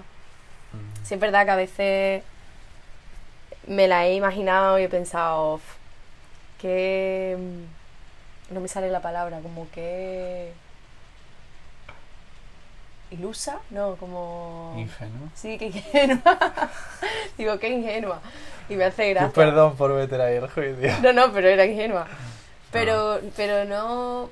Todos lo, Es que todos lo hemos necesitado ser. Claro, y, y no sé, a veces sí he pensado, ¿no? Que le diría a lo mejor como que, que fuera más amor o que tal, o que, pero es que si no, no sería quien soy hoy, y no estaría donde estoy hoy. Y supongo que, que si me hacen esta pregunta dentro de 30 años sobre quién soy hoy, espero decir lo mismo, ¿no? ¿Qué te diría ahora mismo tu yo de dentro de 10 años? ¿Qué me diría? ¿Qué te diría ella si te ve ahora? Supongo que lo mismo que yo le estoy diciendo a mi yo de hace 20. Tal cual. Y esa, eso es lo que nos hace descubrir que nunca estamos solos tampoco. Ahí va. Esos somos nuestros guías. Y cuando un hermano me, me explicó esto y lo hago de vez en cuando, él dice, si tú empiezas a mandarle mensajes a tu yo del pasado y como señales y te acostumbras a hacerlo y generas ese hábito, tu yo del futuro va a empezar a hacerlo contigo. Y en física cuántica el tiempo no es lineal. Ahí va. Entonces, tú vas a empezar a experienciar voces, intuiciones, señales de tu yo del futuro. Porque vas a acostumbrarte a hacerlo. Entonces esos mensajes van a empezar a ir en círculo y en ciclos. Y siempre me gusta hacer esa pregunta. Porque es curioso. Como a veces es solo un abrazo. Ujú, A veces es solo la sensación de que crees que has hecho algo erróneo y de repente como que sientes ese perdón. Y a veces no viene de tu yo del presente, Mm. viene ese, de ese yo de- del futuro que está haciendo el ejercicio. Pero qué bueno que digas eso también, de que nunca estamos solos, no solo por esas versiones o guías, ¿no? Nuestras de, Mm, sino también por el que también estar con nosotros ya es estar con alguien, ¿sabes? Y creo que no mucha gente, lo digo sobre todo por la gente que siente soledad, ¿no? Por eso quiero este mensaje un poco. Porque yo también a lo largo de mi vida he tenido momentos que me he sentido muy sola, ¿no? Y, y he buscado fuera muchas cosas, ¿no? Pensando que no había nadie dentro, ¿no? Y sí, hay alguien dentro. Y creo que, no sé, a mí por lo menos me ha ayudado mucho en mi camino eh, cuidar ese espacio y, y darle voz y darle luz a ese lugar, ¿no? De saber que, que estoy conmigo, no estoy sola. Hay un, um, en inglés, alone. Sí, o sea, esto se me ocurrió un día, era súper gracioso. Dije, wow, when- eh, cuando decimos I feel alone, me siento solo, en inglés, es curioso porque alone could be all one. ¿Y qué, Yeah. qué significa? En vez de me siento solo, me siento todo en uno. Claro. Es como realmente cuando tú buscas el amar esa soledad, es cuando te das cuenta de que siempre lo fuiste todo. No había nada que conquistar, no había nada que, que adquirir o que coger porque todo fue siempre tuyo. Porque todo lo que necesitas está dentro de ti. Exacto. Entonces, volviendo a Vipassana, Me encanta como... claro, claro. tú no puedes llevar nada para escribir, nada para leer, no puedes hacer otras prácticas, no llevas tu móvil, no llevas... O sea, lo llevas pero lo dejas en la puerta. Sí, pero solo para como poner un contexto, Sí. eh, básicamente eres tú, tienes que respetar el silencio, eh, re- respetas tu espacio y luego también no miras a los demás a los ojos para no tener influencia externa. Ahí va. Esto es- se llama silencio noble. Y Mm. el silencio noble es un silencio de palabras, un silencio de mente y es un silencio visual. Y mucha gente cuando le explico esto me dice como, pero ¿y por qué? Pero- Y no sé, también quiero compartir que no lo vean como, como que te están quitando libertad. Realmente están creando el espacio perfecto para que puedas viajar hacia adentro. Si tenemos teléfono, si tenemos un libro, si estamos mirando a los demás, no estamos adentro, estamos fuera. Y hemos ido a estar adentro. A mí hay veces que me acuerdo que me decían después el Vipassana, oye, la que tenías delante, digo, yo no sé ni quién tenía delante. ¿Por qué? Porque no estamos allí para mirar qué está haciendo el de al lado. Estamos allí para estar con los ojos cerrados meditando y ya habrá momento para estar hacia afuera. ¿No? Entonces, sí, es un poco, es un poco así. También mm, que sepa la gente, ¿no? Que siempre hay el apoyo del profesor o la profesora y del manager. O la bueno, si eres hombre, el manager, si eres mujer, la manager. Em, No, pues estar separado también para que no haya influencia de hombre y mujer. Sí, eso es algo que a mí me chirría, ¿no? De alguna manera, porque eh, conozco a personas que, que estarían más a gusto con el género opuesto eh, y no vivimos en un mundo heterosexual. Aunque cuando eso se creó, se creó en un lugar, en una época en el que no se tenía en cuenta a todos los seres Mm. no lo hicieron con, con, con ninguna mala intención. Igual que cuando tú estás en el Vipassana te piden que te cubran los hombros y las rodillas, es algo que viene de India. Yo en mi día a día, cuando puedo, voy en pelota, pero cuando estoy allí, pues algo que respeto. Y ya está, no pasa nada. Entonces, bueno, si hay alguien que de verdad, de verdad, de verdad, de verdad no, no puede hacerlo estando con el género opuesto, creo que es algo guay siempre que se puede plantear y espero que cambie. Pero bueno, se hace así porque es una tradición, ¿no? Lo digo para que nadie se lo tome a mal, ni... Al y final... si se lo toman a mal, no es para ellos. Sí, y ya está, ¿no?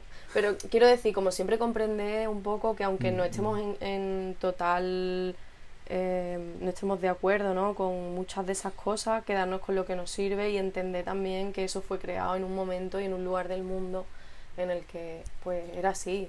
Es como cuando yo entro en una mezquita, me cubro. Es que tenemos que ser como esponjas y, y coger solo eh, las partículas de agua. Bueno, esto había un ejemplo en la India cuando estaba estudiando yoga. Me dijeron que tenemos que ser como esponjas que, que cogen solo las partículas de sattva. O sea, es decir, como... Ah, vale, este es mejor ejemplo. El cisne es el único animal al que si tú le pones un vaso, en un vaso, agua y leche, él es capaz de coger solo la leche. Y fíjate que el, el- el líquido en sí se mezcla, pero esto está en el Bhagavad Gita también. Y eso es una enseñanza maestra. Ujú. Cómo ser capaz de extraer el oro de cada cosa que vivimos y de cada lugar en el que estamos, de cada religión, de, de cada aspecto de esta realidad que, ne- que, que necesitamos vivir y expresar y hacernos adaptables y coger solo la leche. Sí, porque si no nos limita al fin y al cabo, ¿no? Y al Mm. final estamos juzgando a lo mejor el todo de algo por una cosa, ¿no? Que siempre, por supuesto, que no haga daño a nadie y que no falte el respeto, ¿no? Y, o sea, yo de alguna manera sí me he planteado todo esto, ¿no? De la separación de hombres y mujeres porque a mí de alguna manera también me afecta. Y, y aún así, digamos que paso por el aro por todo lo que me da y porque, bueno, no me importa estar rodeada de, de mujeres todos esos días porque nos hemos ido un poco, pero A ver, sí. Estamos separados entre hombres y mujeres por una cuestión para, digamos, como no es evitar esa atracción que pueda surgir, pero pero es que al final es evitar cualquier tipo de ruido. ¿Sabes? Entonces si al final estamos mezclados y hay gente que, que le da por, yo qué sé, pues por estar todo el rato fijándose en menganita o en menganito, ¿sabes? Pues al final es como una distracción más que nos quitamos. Pero claro, es lo que decía, ¿no? Al final eh, no está incluyendo a la gente homosexual o bisexual. Pero bueno, whatever, ¿no? Em, y aparte de eso, y bueno, de que haya apoyo para quien lo necesite, ¿no? Que no es estoy en silencio ahí y me aguanto, también puedes irte cuando quieras, aunque te recomiendan que no para no cortar el proceso, ¿no? Porque al final estás entrando muy adentro y una vez que entras es mejor acabarlo, porque claro, si te sales ahí en mitad del proceso puede ser más negativo, ¿no? Puede tener consecuencias más negativas cortar un proceso así. Porque has reaccionado. No, ya, pero aparte, porque al final ¿sabes? Como cuando estás en una operación, o sea, porque es eso. Sí, sí, es sí. una operación de tu mente, eso es lo que tú haces en un vipassana. Tú estás operando tu mente. Sí, sí. Entonces, claro, si cortas esa operación, al final puede ser más, más negativo que positivo para ti.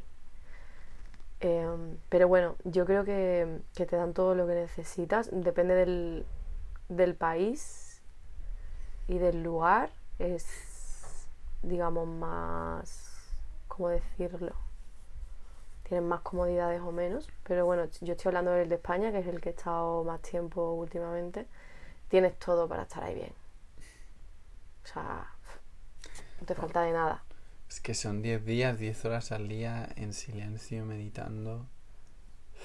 Es que imagino al lugar al que accedes. Es que... O sea, que te si pudieses compartir qué te alimentaba a seguir y especialmente cuál es la diferencia una vez sales de ahí. Bueno, en mi caso no, porque como decía, depende. He tenido muchas experiencias diferentes. Cada vipassana es distinto. Y he pasado vipassana habitando una ecuanimidad que ha sido más fácil de acceder y que se ha dado de forma muy natural. Y he pasado otros vipassanas en los que la ecuanimidad ha costado mucho. ¿no?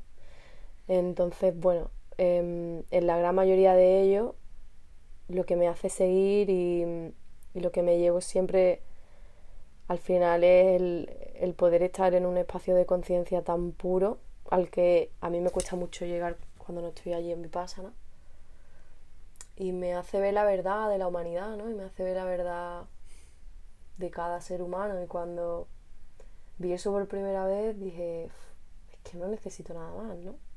Es que ya no quiero nada más, pero en el buen sentido, no en un sentido de me quiero suicidar, ¿no? Sino en un sentido de, de después de esto tengo mucha paz dentro, ¿no? Y si me muero, me muero en paz y, y qué ciego estamos, ¿no? Que, que incluso yo que... Eh, y todos los hermanos y las hermanas, ¿no? Que, que vemos eso de vez en cuando, luego se nos olvida, ¿no? Pero bueno, también saber que no tenemos que frustrarnos con nosotros, ¿sabes? Porque todo va y viene, todo es impermanente, nada es un destino, aunque yo vaya a un vipassana y salga de allí, me crea que estoy iluminadísima, que no lo voy a estar y me da igual. luego sales y se te ensucia la mente con todo ese ruido otra vez. Y bueno, luego vas al vipassana y la vuelves a limpiar. Y no pasa nada, es todo el rato así, para arriba y para abajo, ¿no? Y es perfecto tal como es. Lo importante yo creo que es, o en mi caso, de lo que yo estoy muy contenta, es de haberlo podido presenciar con mis propios ojos, algo que es inexplicable, que no puedo poner en palabras, pero que, que yo ya me he quedado tranquila con esta asistencia. Ya está. Es eso. Ya has visto la unidad que somos y lo que realmente somos, amor puro. Sí. Que, dos uh, mensajes para acabar el episodio. ¿Qué le compartirías a, si tuvieras que compartir un mensaje a tus hijos como representación de la nueva generación? Si están escuchando esto ahora. Pues creo que que le diría es algo que digo mucho pero de verdad creo en ello no que todo lo que necesitamos está dentro de nosotros, que no tenemos que ir a ningún lugar, que, que no necesitamos nada más. Y que es importante ¿no? mirar hacia adentro, mirar hacia adentro y, y simplemente observar lo que haya desde la ecuanimidad, ¿no? Desde un espacio en el que no nos exigimos, ¿no? Y en el que no nos castigamos. Yo creo que es que es algo, suena muy simple, pero es que yo no sé, lo que me llevo de, de, todo, de todo esto es simplemente eso. ¿Qué significa para ti florecer? Concepto de ser humano. Pues creo que expandirnos, ¿no? La expansión.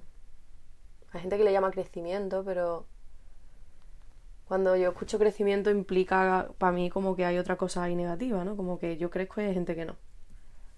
Y no me gusta verlo así, ¿no? Porque creo que nadie es superior a nadie. Em, porque haya llegado a, a lo mejor a otros lugares, ¿no? Entonces creo que todos tenemos como la posibilidad de expandirnos, pero en algunas personas está más despiertas que en otras y, y eso es lo que para mí es florecer, ¿no? Yo creo que todos hemos nacido aquí para florecer, como cualquier flor. Mm. Hay gente que se lo permite y hay gente que no. Pero sí. y vamos a ir a un encuentro arcoiris. Y creo que sería muy bonito que, que compartieses. Si tú pudieses envisionar, y podemos utilizar esta energía de expansión y del corazón y vulnerabilidad ¿Cómo envisionas o cuál es tu visión de, la nueva tierra, del nuevo mundo en el que eh, el encuentro arcoíris es una inspiración para la gente que nunca ha estado, que está um, empezando a florecer en ese ámbito? ¿Cuál es tu visión? Y que esta visión sea una invocación. Mi visión. Mi visión es, o sea, para mí es puro amor, ¿no? Al final, porque para mí el encuentro... ¿Explicamos un poco qué es? Sí, sí. Lo digo por el quien no lo sepa. porque se me ha venido ahora, pero sí me encantaría saber tu visión de, de la tierra que estamos co-creando. Pero el encuentro arcoíris sí. Dale, dale. O sea, el encuentro arcoíris eh, nace de, de... que además esto no lo sabe mucha gente. Nace de, de dos chicos que estaban en un festival en Estados Unidos y se pierden por por el campo, sin agua, sin comida, y no sé cuánto tiempo, pero al final encuentran una reserva de indígenas y se quedan allí con ellos y, se quedan conviviendo y aprendiendo con ellos. Por eso la mayoría de, de cosas que hacemos en el Rainbow son, son de lo... de... a ver si me sale el nombre de estos indígenas. Los... ayúdame. ¿Lakota? No, bueno, no, saldrá. Pero bueno, em, son indios de Estados Unidos. Y la cosa es que estando con ellos van aprendiendo como un poco sus hábitos, ¿no? Y sus rituales. Y cuando ya llevaban allí un tiempo con ellos, pues decidieron contarles que, que, bueno, que había una profecía en la que se decía que el hombre blanco iba a volver y esta vez no iba a volver a hacernos daño, sino que iba a volver a aprender eh, de nosotros y a llevarse y habitar un lugar más amoroso y a, digamos, llevar ese amor alrededor del mundo a través de un arco iris. Y esa es la historia, ¿no? Em, y entonces, bueno, los encuentros arcoíris son encuentros que creo que hay en todos los países y a veces son, por lo menos en España, son dos veces al año. También hay encuentros mundiales y es un espacio de puro amor y respeto en el que cualquier persona puede ir y en el que no hay una jerarquía, en el que todas las personas tienen la misma valía y tienen el, mismo poder y la misma libertad. Y bueno, todo, toda interacción está basada en el amor y en el respeto. Y, allí eh, nos reunimos, suele ser un mes, y en ese mes la verdad que es muy lindo los espacios que se crean, ¿no? Desde que nos levantamos por la mañana, ¿no? Desde el cocina juntos, eh, la música, el cantar, pero también ese espacio que me encanta que es súper abierto, ¿no? De que cualquier hermano cualquier hermana puede compartir lo que le apetezca, ¿no? Tú puedes hacer un taller de, yo qué sé, de... lo- puede ser de yoga, pero que puedes hacer un taller de cómo hacer velas, de lo que tú quieras, ¿no? Entonces, la verdad que es muy bonito porque yo la primera vez que llegué ahí al primer Rainbow, como que tuve una sensación, de verdad me sentí muy en casa, ¿no? Con la gente dije, wow, como si de repente os, os hubiera conocido en otra vida. No, os hubiera, no, porque bueno, también somos de ahí, pero como esa sensación, ¿no? Es una sensación bastante bonita. No sé si quieres incluir algo a, la explicación. Ah, bueno, me- yo solo he ido a un encuentro arcoiris, pero todos mis amigos se han conocido ahí y siempre me decían, tú eres un guerrero arcoiris, tienes que ir a, a un encuentro arcoiris. Y yo decía, no sé, es que a lo mejor eso es muy intenso, porque claro, yo no tenía ni idea, pero ahí realmente es como el Vipassana, ahí enfrentas también otro gran trabajo grande que son las relaciones. Total. Ya no es la relación con uno mismo, ya es cómo te relacionas en comunidad, en comunión, en comunicación con los demás, con la realidad y especialmente en un espacio tan seguro donde la gente está encarnando lo que somos, que es el amor incondicional, el no juicio, la compasión, la ecuanimidad. Todo, intentamos dar lo mejor de nosotros mismos en ese ámbito, ¿no? Pero siempre hay de todo. Pues claro, ahí es cuando realmente te vas a ver en ese reflejo, Y en esa interacción. en esa Que es interacción. lo que el otro día también salía, ¿no? Sí, sí. Que lo fácil es irse a la montaña a meditar y no lidiar con nadie. Así todo el mundo es espiritual. La espiritualidad se ve en la interacción. Como, había una frase que me gustaba a mí que era como, vete una semana a tu casa con tus padres y me Ram- dices lo espiritual que eres. Ramdas. Ah, ¿de verdad? Decía, si crees que estás iluminado, Vete a tu casa. con tus padres. Ahí va, total. Entonces esa interacción, ahí sí, eso es un regalo, ¿eh?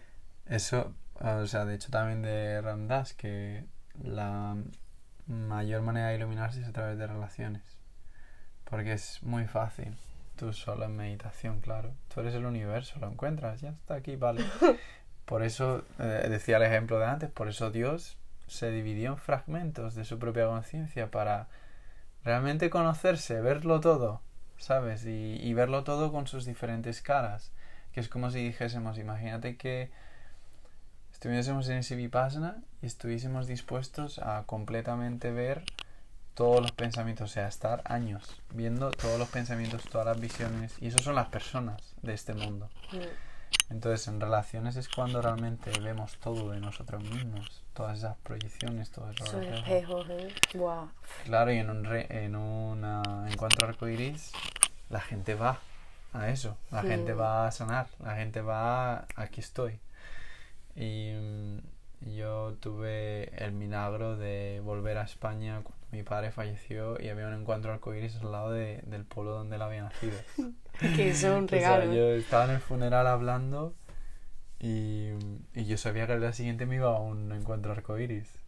Entonces, cuando yo estaba en el encuentro arcoiris y de repente veo a 100 personas en círculo alrededor del fuego cantando y honrando a los que han hecho el servicio y puesto la comida y demás y cantándole a la tierra, cantándole al cielo, a los elementos, a lo que somos, nuestros ancestros, honrando nuestros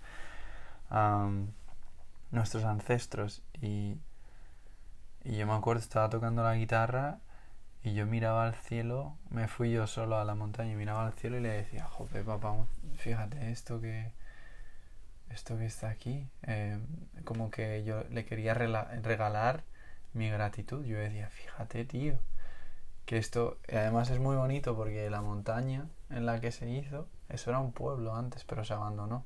¡Hala! y que el encuentro arcoiris fuese así, allí era traer la bueno, fíjate tengo una peleadina era traer la vida de nuevo al pueblo. Y de hecho gracias a ese encuentro arcoiris hay gente que ha decidido vivir ahora de nuevo. Porque es que el encuentro arcoiris es un es un portal de luz. Y todos los pueblos de al lado o sea, había mucho, mucho chiquillo de 16, 18 años que venía a verlo. Y venían con Mm. las litronas, me acuerdo que coincidí con algunos, venían con las litronas y dice, no, vamos a ir a ver a, lo- a los hippies, tal, a ver, a ver qué hacen. y yo les decía, bueno, pues beber es una de las normas que no... Ahí va, eso también hay que decirlo, ¿no? Que no que hay, no hay drogas, no hay alcohol, eh, se intenta que no se traigan perros, eh, pero obviamente solo para, para traer más de esa armonía. Ahí va, a las interacciones, ¿no? Que sean Sí. puras. Entonces eh, ellos decían, no, que no se puede beber. Y yo les decía, no, es que no necesitas beber para pasártelo bien. Mm. De hecho, de eso se trata, de que tú descubras que realmente la alegría, la felicidad que buscamos en sustancias o lo que nos han dicho está ahí. Y claro, yo recuerdo verles, esto me inspiró mucho porque yo les veía que era la primera vez que ellos veían a gente reírse y estar tan feliz Sin alcohol. sin alcohol y sin drogas. Me encanta que digas esto porque. Porque a, mí, por ejemplo, mm, mi experiencia ha sido así como al no consumir alcohol. eh, yo aún así, sí, o sea, no juzgo para nada a quien lo hace. O sea, yo puedo estar perfectamente al lado de una persona que está consumiendo lo que le da la gana, con amigos míos, con familia mía. Y estoy a gusto, pero es verdad que también muchas veces en los primeros momentos que yo me planteaba lo del alcohol, yo lo pasaba muy mal. Hace unos años, ¿no? Lo, lo sufría porque era porque, porque tenemos que interaccionar solo con alcohol, ¿no? Y para mí lo del Rainbow fue un descubrimiento súper lindo y súper bonito y una manera de, de demostrar que podemos estar juntos en armonía, disfrutando y creando y haciendo cosas maravillosas sin que tenga que haber alcohol o cualquier otra sustancia. O sea, ya, es que no o sea, es algo súper cultural que, al igual que, que los patrones de la mente, lo tenemos tan dentro Sí.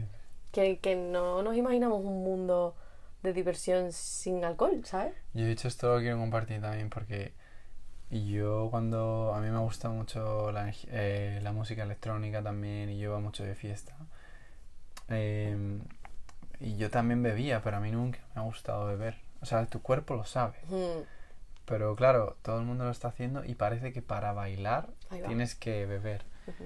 y yo recuerdo la primera vez que vine a Australia, yo ya no veía, yo ya no bebía, llevaba a lo mejor como un año sin beber. O de vez en cuando alguna cerveza o vino porque me gusta mucho el sabor. Pero cuando vine a Australia estaba haciendo voluntariado en este retiro de yoga y dijeron, vamos a hacer una noche de, de static dance, que es como Ay. baile estático. Sí, era la primera me vez. encanta. Y nos, poni- y nos pusieron los, los ojos tapados. Ah, Y solo, te- y solo tenías que dejarte llevar por la música. Entonces tú al taparte los ojos no juzgas, pero tampoco te sientes juzgado. No te estás juzgando a ti mismo. Entonces es un juego con la mente. Y recuerdo empezar a bailar, a mover mi cuerpo de maneras en las que yo nunca lo había hecho. Y fue como de las mejores noches de mi vida. O sea, Es una increíble. playlist. Eh, esto te lo digo, play, eh, ponte una playlist que te guste y tápate los ojos. mm, O, o solo déjate llevar y deja que, que la música mueva tu cuerpo, porque si haces meditación en movimiento, que es al final lo que es, ahí es cuando ya vas a realmente liberar de, de ti lo que, lo que necesitas. Sí, y claro, y yo ahora me dedico Mm. a hacer eso, o sea, de, porque es que no puedo estar más de un día sin que yo baile un poco, Mm, porque se o sea, lo necesito, necesito esa expresión, esa meditación en movimiento, o sentir cómo se quiere mover la energía en tu cuerpo, que también lo haces con Qigong y demás, pero también en el encuentro arcoíris me acuerdo que empecé a ver a mucha gente desnuda. Y yo, yo ya estaba acostumbrado porque en Australia ya he estado desnudo y ya he estado mucho en, en comunidades y demás. Pero eso también me chocaba mucho por todo el condicionamiento que tenemos alrededor de, de yo qué sé, llevar calzoncillos o taparnos. Yo llevo dos años sin calzoncillos, o tres creo, porque me, dije, me dijo un hermano Mejor sí. una vez, ¿por qué llevas calzoncillos? Sí, sí, Pero lo mismo, ¿por qué llevas zapatos? Y es que son, son cosas que empiezas a, a plantearte, o ¿por qué llevas gafas de sol? Cuando el sol es ¿no? una de las mayores fuentes de energía. Y... Pero bueno, muchísimas cosas que son alternativas que empiezas a ver y que en el encuentro arcoiris, pues, pues yo lo veía, digo, esto es gente que, que es libre Es gente libre. que se ha liberado ya del juicio, que, que dice, pues mira, estoy desnudo, tengo un poco de chicha aquí o algo que pudiese juzgar antes y ya es como, ya está, yo me Mm. acepto, yo sé, yo sé que estoy aquí para disfrutar, ya no, no quiero vivir más en más juicio. Entonces eso es lo que puedo comentar, que me inspiró, porque vi la nueva tierra Mm. y lo que, lo que puede suceder, que, que es que todos nos ayudemos tal y como nos vemos a nosotros mismos, en puro amor y decir yo te ayudo porque yo creo que esto, esto es lo que voy a decir. La lección es ver a, todos lo- a todo el mundo como si fuese tu hijo o tu hija. Nunca les juzgarías, nunca les empujarías a que hagan algo, solo les verías desde ese amor. Y así yo creo que es algo que, que yo veo mucho. Total. Mm. Sí. ¿Cuál es tu visión del nuevo mundo eh, para ti? Y lo cerramos con esa visión tuya. Pues, o sea, ¿te refieres así? ¿Cómo ¿Cómo? ves, ¿Cómo ves que estamos yendo, la- el planeta en general, en los próximos años? ¿Cuál sería la visión ideal de todo lo que sueña tu corazón? Lo que sueña, bueno, lo que sueña mi corazón. No, lo que tu corazón sabe que va a pasar. A ver, sí, sí veo, ¿no? Sí siento y mi corazón me, me sueña, me dice, me todo, que se parece mucho a esos encuentros arcoíris, ¿no? Y son... Es bonito porque es como yo cuando, cuando he estado en, en, al- en algún encuentro he sentido como una libertad enorme de poder ser quien soy, ¿no? Por ejemplo, lo que decías con el cuerpo. em, yo soy una persona que, gracias a lo que sean, siempre he tenido mucha na- naturalidad con eso, ¿no? Y no, no me importa estar desnuda delante de otras personas, pero entiendo que hay personas que, no, que les incomoda, ¿no? La playa y esas cosas, entonces pues yo he tenido que utilizar bikini y todas esas cosas por, por ese motivo, ¿no? Y siempre me he sentido muy coartada, ¿no? Y, no solo en eso, ¿no? Sino también con que cada persona sea quien es, ¿no? Desde a cómo te vistes, a cómo piensas, a cómo... Entonces al final yo sí creo que, que el futuro tiene que ser así, ¿no? Tiene que ser basado en amor y en libertad y en poder... Nos merecemos poder ser quienes somos, ¿no? Nos tenemos que merecer eso. O sea, perdón, nos lo, no, nos lo merecemos ya, ¿no? Tenemos, tenemos que, que poder tenerlo, ¿no? En vez de veo muchas máscaras, ¿no? En, en la sociedad y, y en el mundo, ¿no? En, en general, ¿no? Y, y creo que mi, el- mi corazón me pide, me pide eso, ¿no? Me pide un espacio que, que el motor sea ese amor. Y es que al final cuando el motor es amor, lo único que te puede dar es eso, ¿no? Y no solo hacia nosotros, también a la naturaleza, ¿no? Porque ¿qué le estamos haciendo a la naturaleza con todo? Es súper dañino, ¿no? Al final, y no nos damos cuenta, pero cuando, cuando le hacemos eso a la naturaleza, no lo estamos haciendo a nosotros. Que, eh, Porque es la tierra que comemos y la tierra que, que nos da el agua y nos da todo. Yo siempre lo pienso y digo, no es que le, que le hemos estado haciendo a la tierra, sino a nuestra madre. Claro. Sí, sí, es como. Y, y cómo no lo vemos, ¿no? O sea, y lo digo de esa manera para quien, quien no pueda empatizar con la naturaleza, por lo menos que se dé cuenta, ¿no? Que cuando contaminas un río estás contaminando a ti, porque es el agua que tú vas a beber, ¿no? Y la planta que te vas a comer, ¿no? Pero. Pero sí, yo creo que esa es mi visión de, de futuro. Creo que solo hay un solo camino.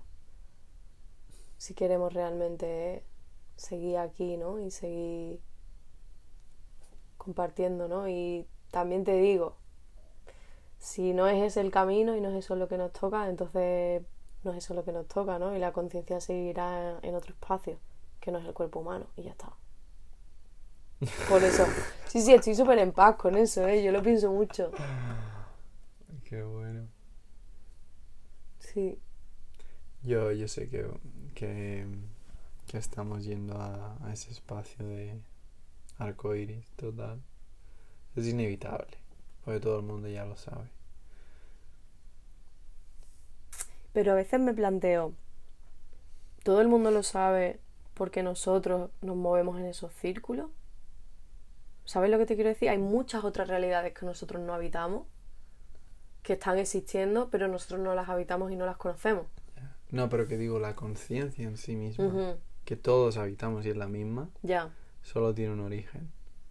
Entonces la única forma de volver al origen es esa. es esa. Entonces, hay muchos espacios que no habitamos y que, que tampoco negamos y que están ahí de conflicto, de separación, de dolor, de sufrimiento, de cosas que, que son necesarias. Tal y como los opuestos son necesarios para, para que el paraíso esté ahí, tenemos que habitar. El mundo tiene que tener eso, sí, sí. Entonces, sí que veo que va a haber una, una vuelta a la unión. Ni luz ni oscuridad, unión. Uno. Y, y se ríe el gecko. Se ríe el gecko. sí. Ah, pues sí. ¿Qué- ¿Quieres dejar algo más? Yo por mí. Un No. conse- un- un- un- una frase. Una frase. Una, una, una frase ¿Otra muy más? sabia, muy sabia. Otra- una frase muy sabia, muy sabia. Joder, has pillado. Soltado unas cuantas varias. ya estoy ahí a ver qué vas. A ver qué más. Sí. Una frase muy, muy sabia. Algo que siempre te ha ayudado. This will also change.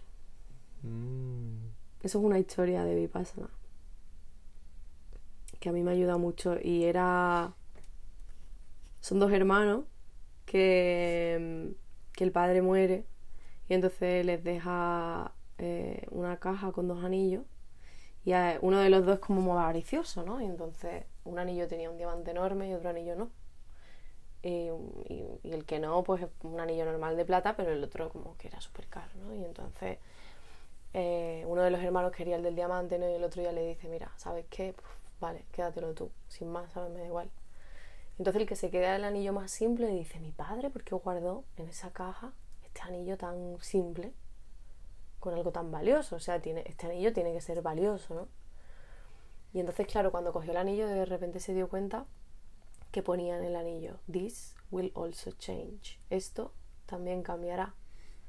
Y es ese mensaje, ¿no? De que cuando estás viviendo algo bonito, acuérdate que eso también cambiará, disfrútalo, pero cuando también te está pasando algo malo que tú consideras malo, eso también va a cambiar.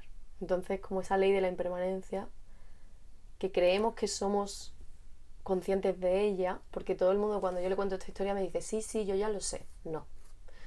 ¿Por qué? Porque lo que hablábamos, ¿no? Está el, el conocimiento intelectual que, que tenemos a través de un libro, pero luego está el conocimiento que tú experimentas en tu piel y esa es tu verdad que nadie te puede quitar. Entonces, por mucho que haya una persona que ha leído muchísimos libros y que es súper culta, esa persona, si no lo ha experimentado, no lo sabe de corazón.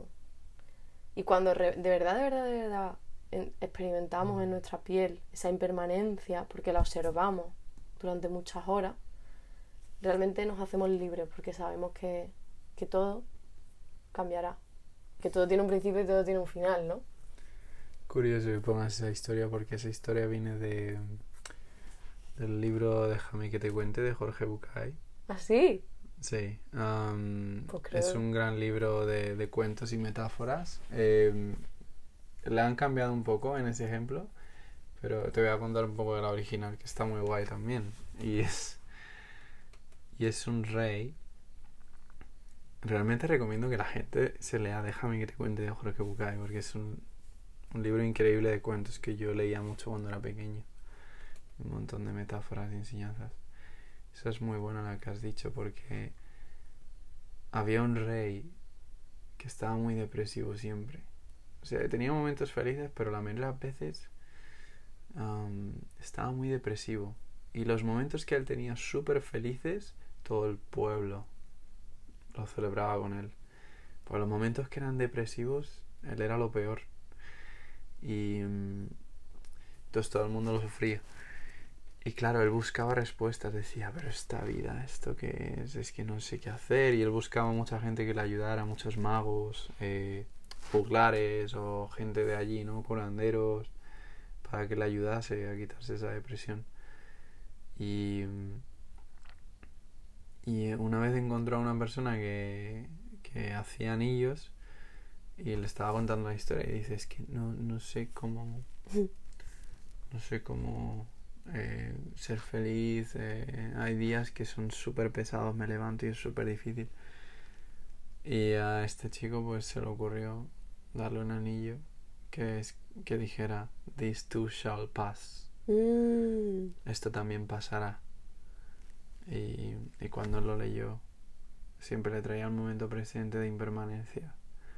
Y cuando estaba en un momento de depresión y lo leía, leía, esto también pasará. Volvía a esa a ese rendirse, a esa relajación de tranquilo. Y viene de ahí. Mm. O sea, no sé qué No sé historia cu- viene de claro. cuál, pero oye, perfecto. Claro, no sé cuál es. Pero sí, a mí me, Sí. me, me gusta lo que, lo que has compartido. Y, y, y es que es eso. En este momento, ¿por qué no íbamos a estar presentes si el momento presente va a cambiar de todas maneras? ¿Por qué queremos estar totalmente en cambio? Pregúntaselo a la mente. Ok, muchas gracias. ¿Cómo te puede eh, contactar la gente y ver lo que haces? Pues bueno, siempre está mi Instagram. Bueno, a veces está mi Instagram, que es Yoga. Eh, ahí pueden ver todo lo que hago o en mi página web, que es floalojayoga.com. Y también siempre me pueden mandar un email si por lo que sea en el otro lado no me encuentran, porque a veces me estoy tomando descansos de redes y tal, que es floalojayogaretreats.com. Y el aula virtual, con una Ah, bueno. rica, rica. Que si quieren seguir practicando conmigo. Sí, no, no solo la práctica de yoga de asanas, ¿no? También me- hay muchas meditaciones, comparto también mucha filosofía del yoga y talleres de, de escritura y bueno, todo lo que se me va ocurriendo que está ahí en la sala virtual, que es mi escuela de yoga online y la pueden encontrar también en mi web. Y es increíble porque ella está trayendo algo que se había olvidado mucho tiempo, que es la filosofía del yoga y realmente de dónde viene y para qué es. Y, y lo has echado muchas horas. Gracias. que la has echado muchas horas, más de 150 horas. Yo no sé cuántas horas me estoy meditando. Ay, gracias a ti, de verdad, de corazón. Thank you. Bueno, y también me gustaría mencionar, porque hay mucha gente que, que me pregunta por el tema de, de la reencarnación, ¿no? Y, y cómo esto sucede o por qué no queremos reencarnarnos. Y bueno, comparto sobre todo desde la parte de, de, de Vipassana, ¿no? Otra cosa ya es que la gente como quiera tomárselo así o no, pero básicamente cuando vamos acumulando sankaras a lo largo de nuestra vida, digamos que el sankara es la fuerza que hace que el alma eh, se impulse hacia otro cuerpo en el momento de la muerte, ¿no? Entonces una persona que, mm, que practica vipassana, ¿no? Que purifica la mente cada día, va creando una vibración en cada célula del cuerpo y eso hace que, que a la hora de morir, que la última mente es mu- muy importante, em, en el momento de la muerte también estemos meditando vipassana, ¿no? Entonces, digamos que en ese momento estamos generando esa vibración, que es la misma vibración que tiene la naturaleza, que tienen los animales, que tienen las plantas. Entonces, eso hace que si hemos limpiado todos nuestros sankaras durante nuestra existencia y además a la hora de morir hacemos eso, el alma no coge el impulso que le da el sankara y entonces no se reencarna. Digamos que, que se libera, eh, se libera la conciencia y queda libre de, de todo sufrimiento, porque nunca más va a reencarnarse. Digamos que ese es como el, el objetivo al final. Y, mm, y bueno, eh, a nivel reencarnación, ¿no? Cuando me preguntan, bueno, y cuando, cuando no te reencarnas, ¿a dónde, ¿a dónde vas? Es una pregunta que yo le he preguntado a varios profesores de Vipassana, pero por lo general lo que me, lo que me dicen siempre es que, que volvemos como a la fuente, ¿no? Como al, al todo. Aunque también ha habido algún profesor que, que me dijo una vez y me encantó porque me gustaría saber más, me dijo que eso era una pregunta metafísica. Entonces, no conozco algún- a ninguna metafísica, ningún metafísico, pero sería interesante, ¿no? El, el preguntarle y saber más sobre ello. Así que, bueno, con esto, si no quieres incluir ma- nada más, cerramos y muchas gracias por haber compartido conmigo y hasta la próxima.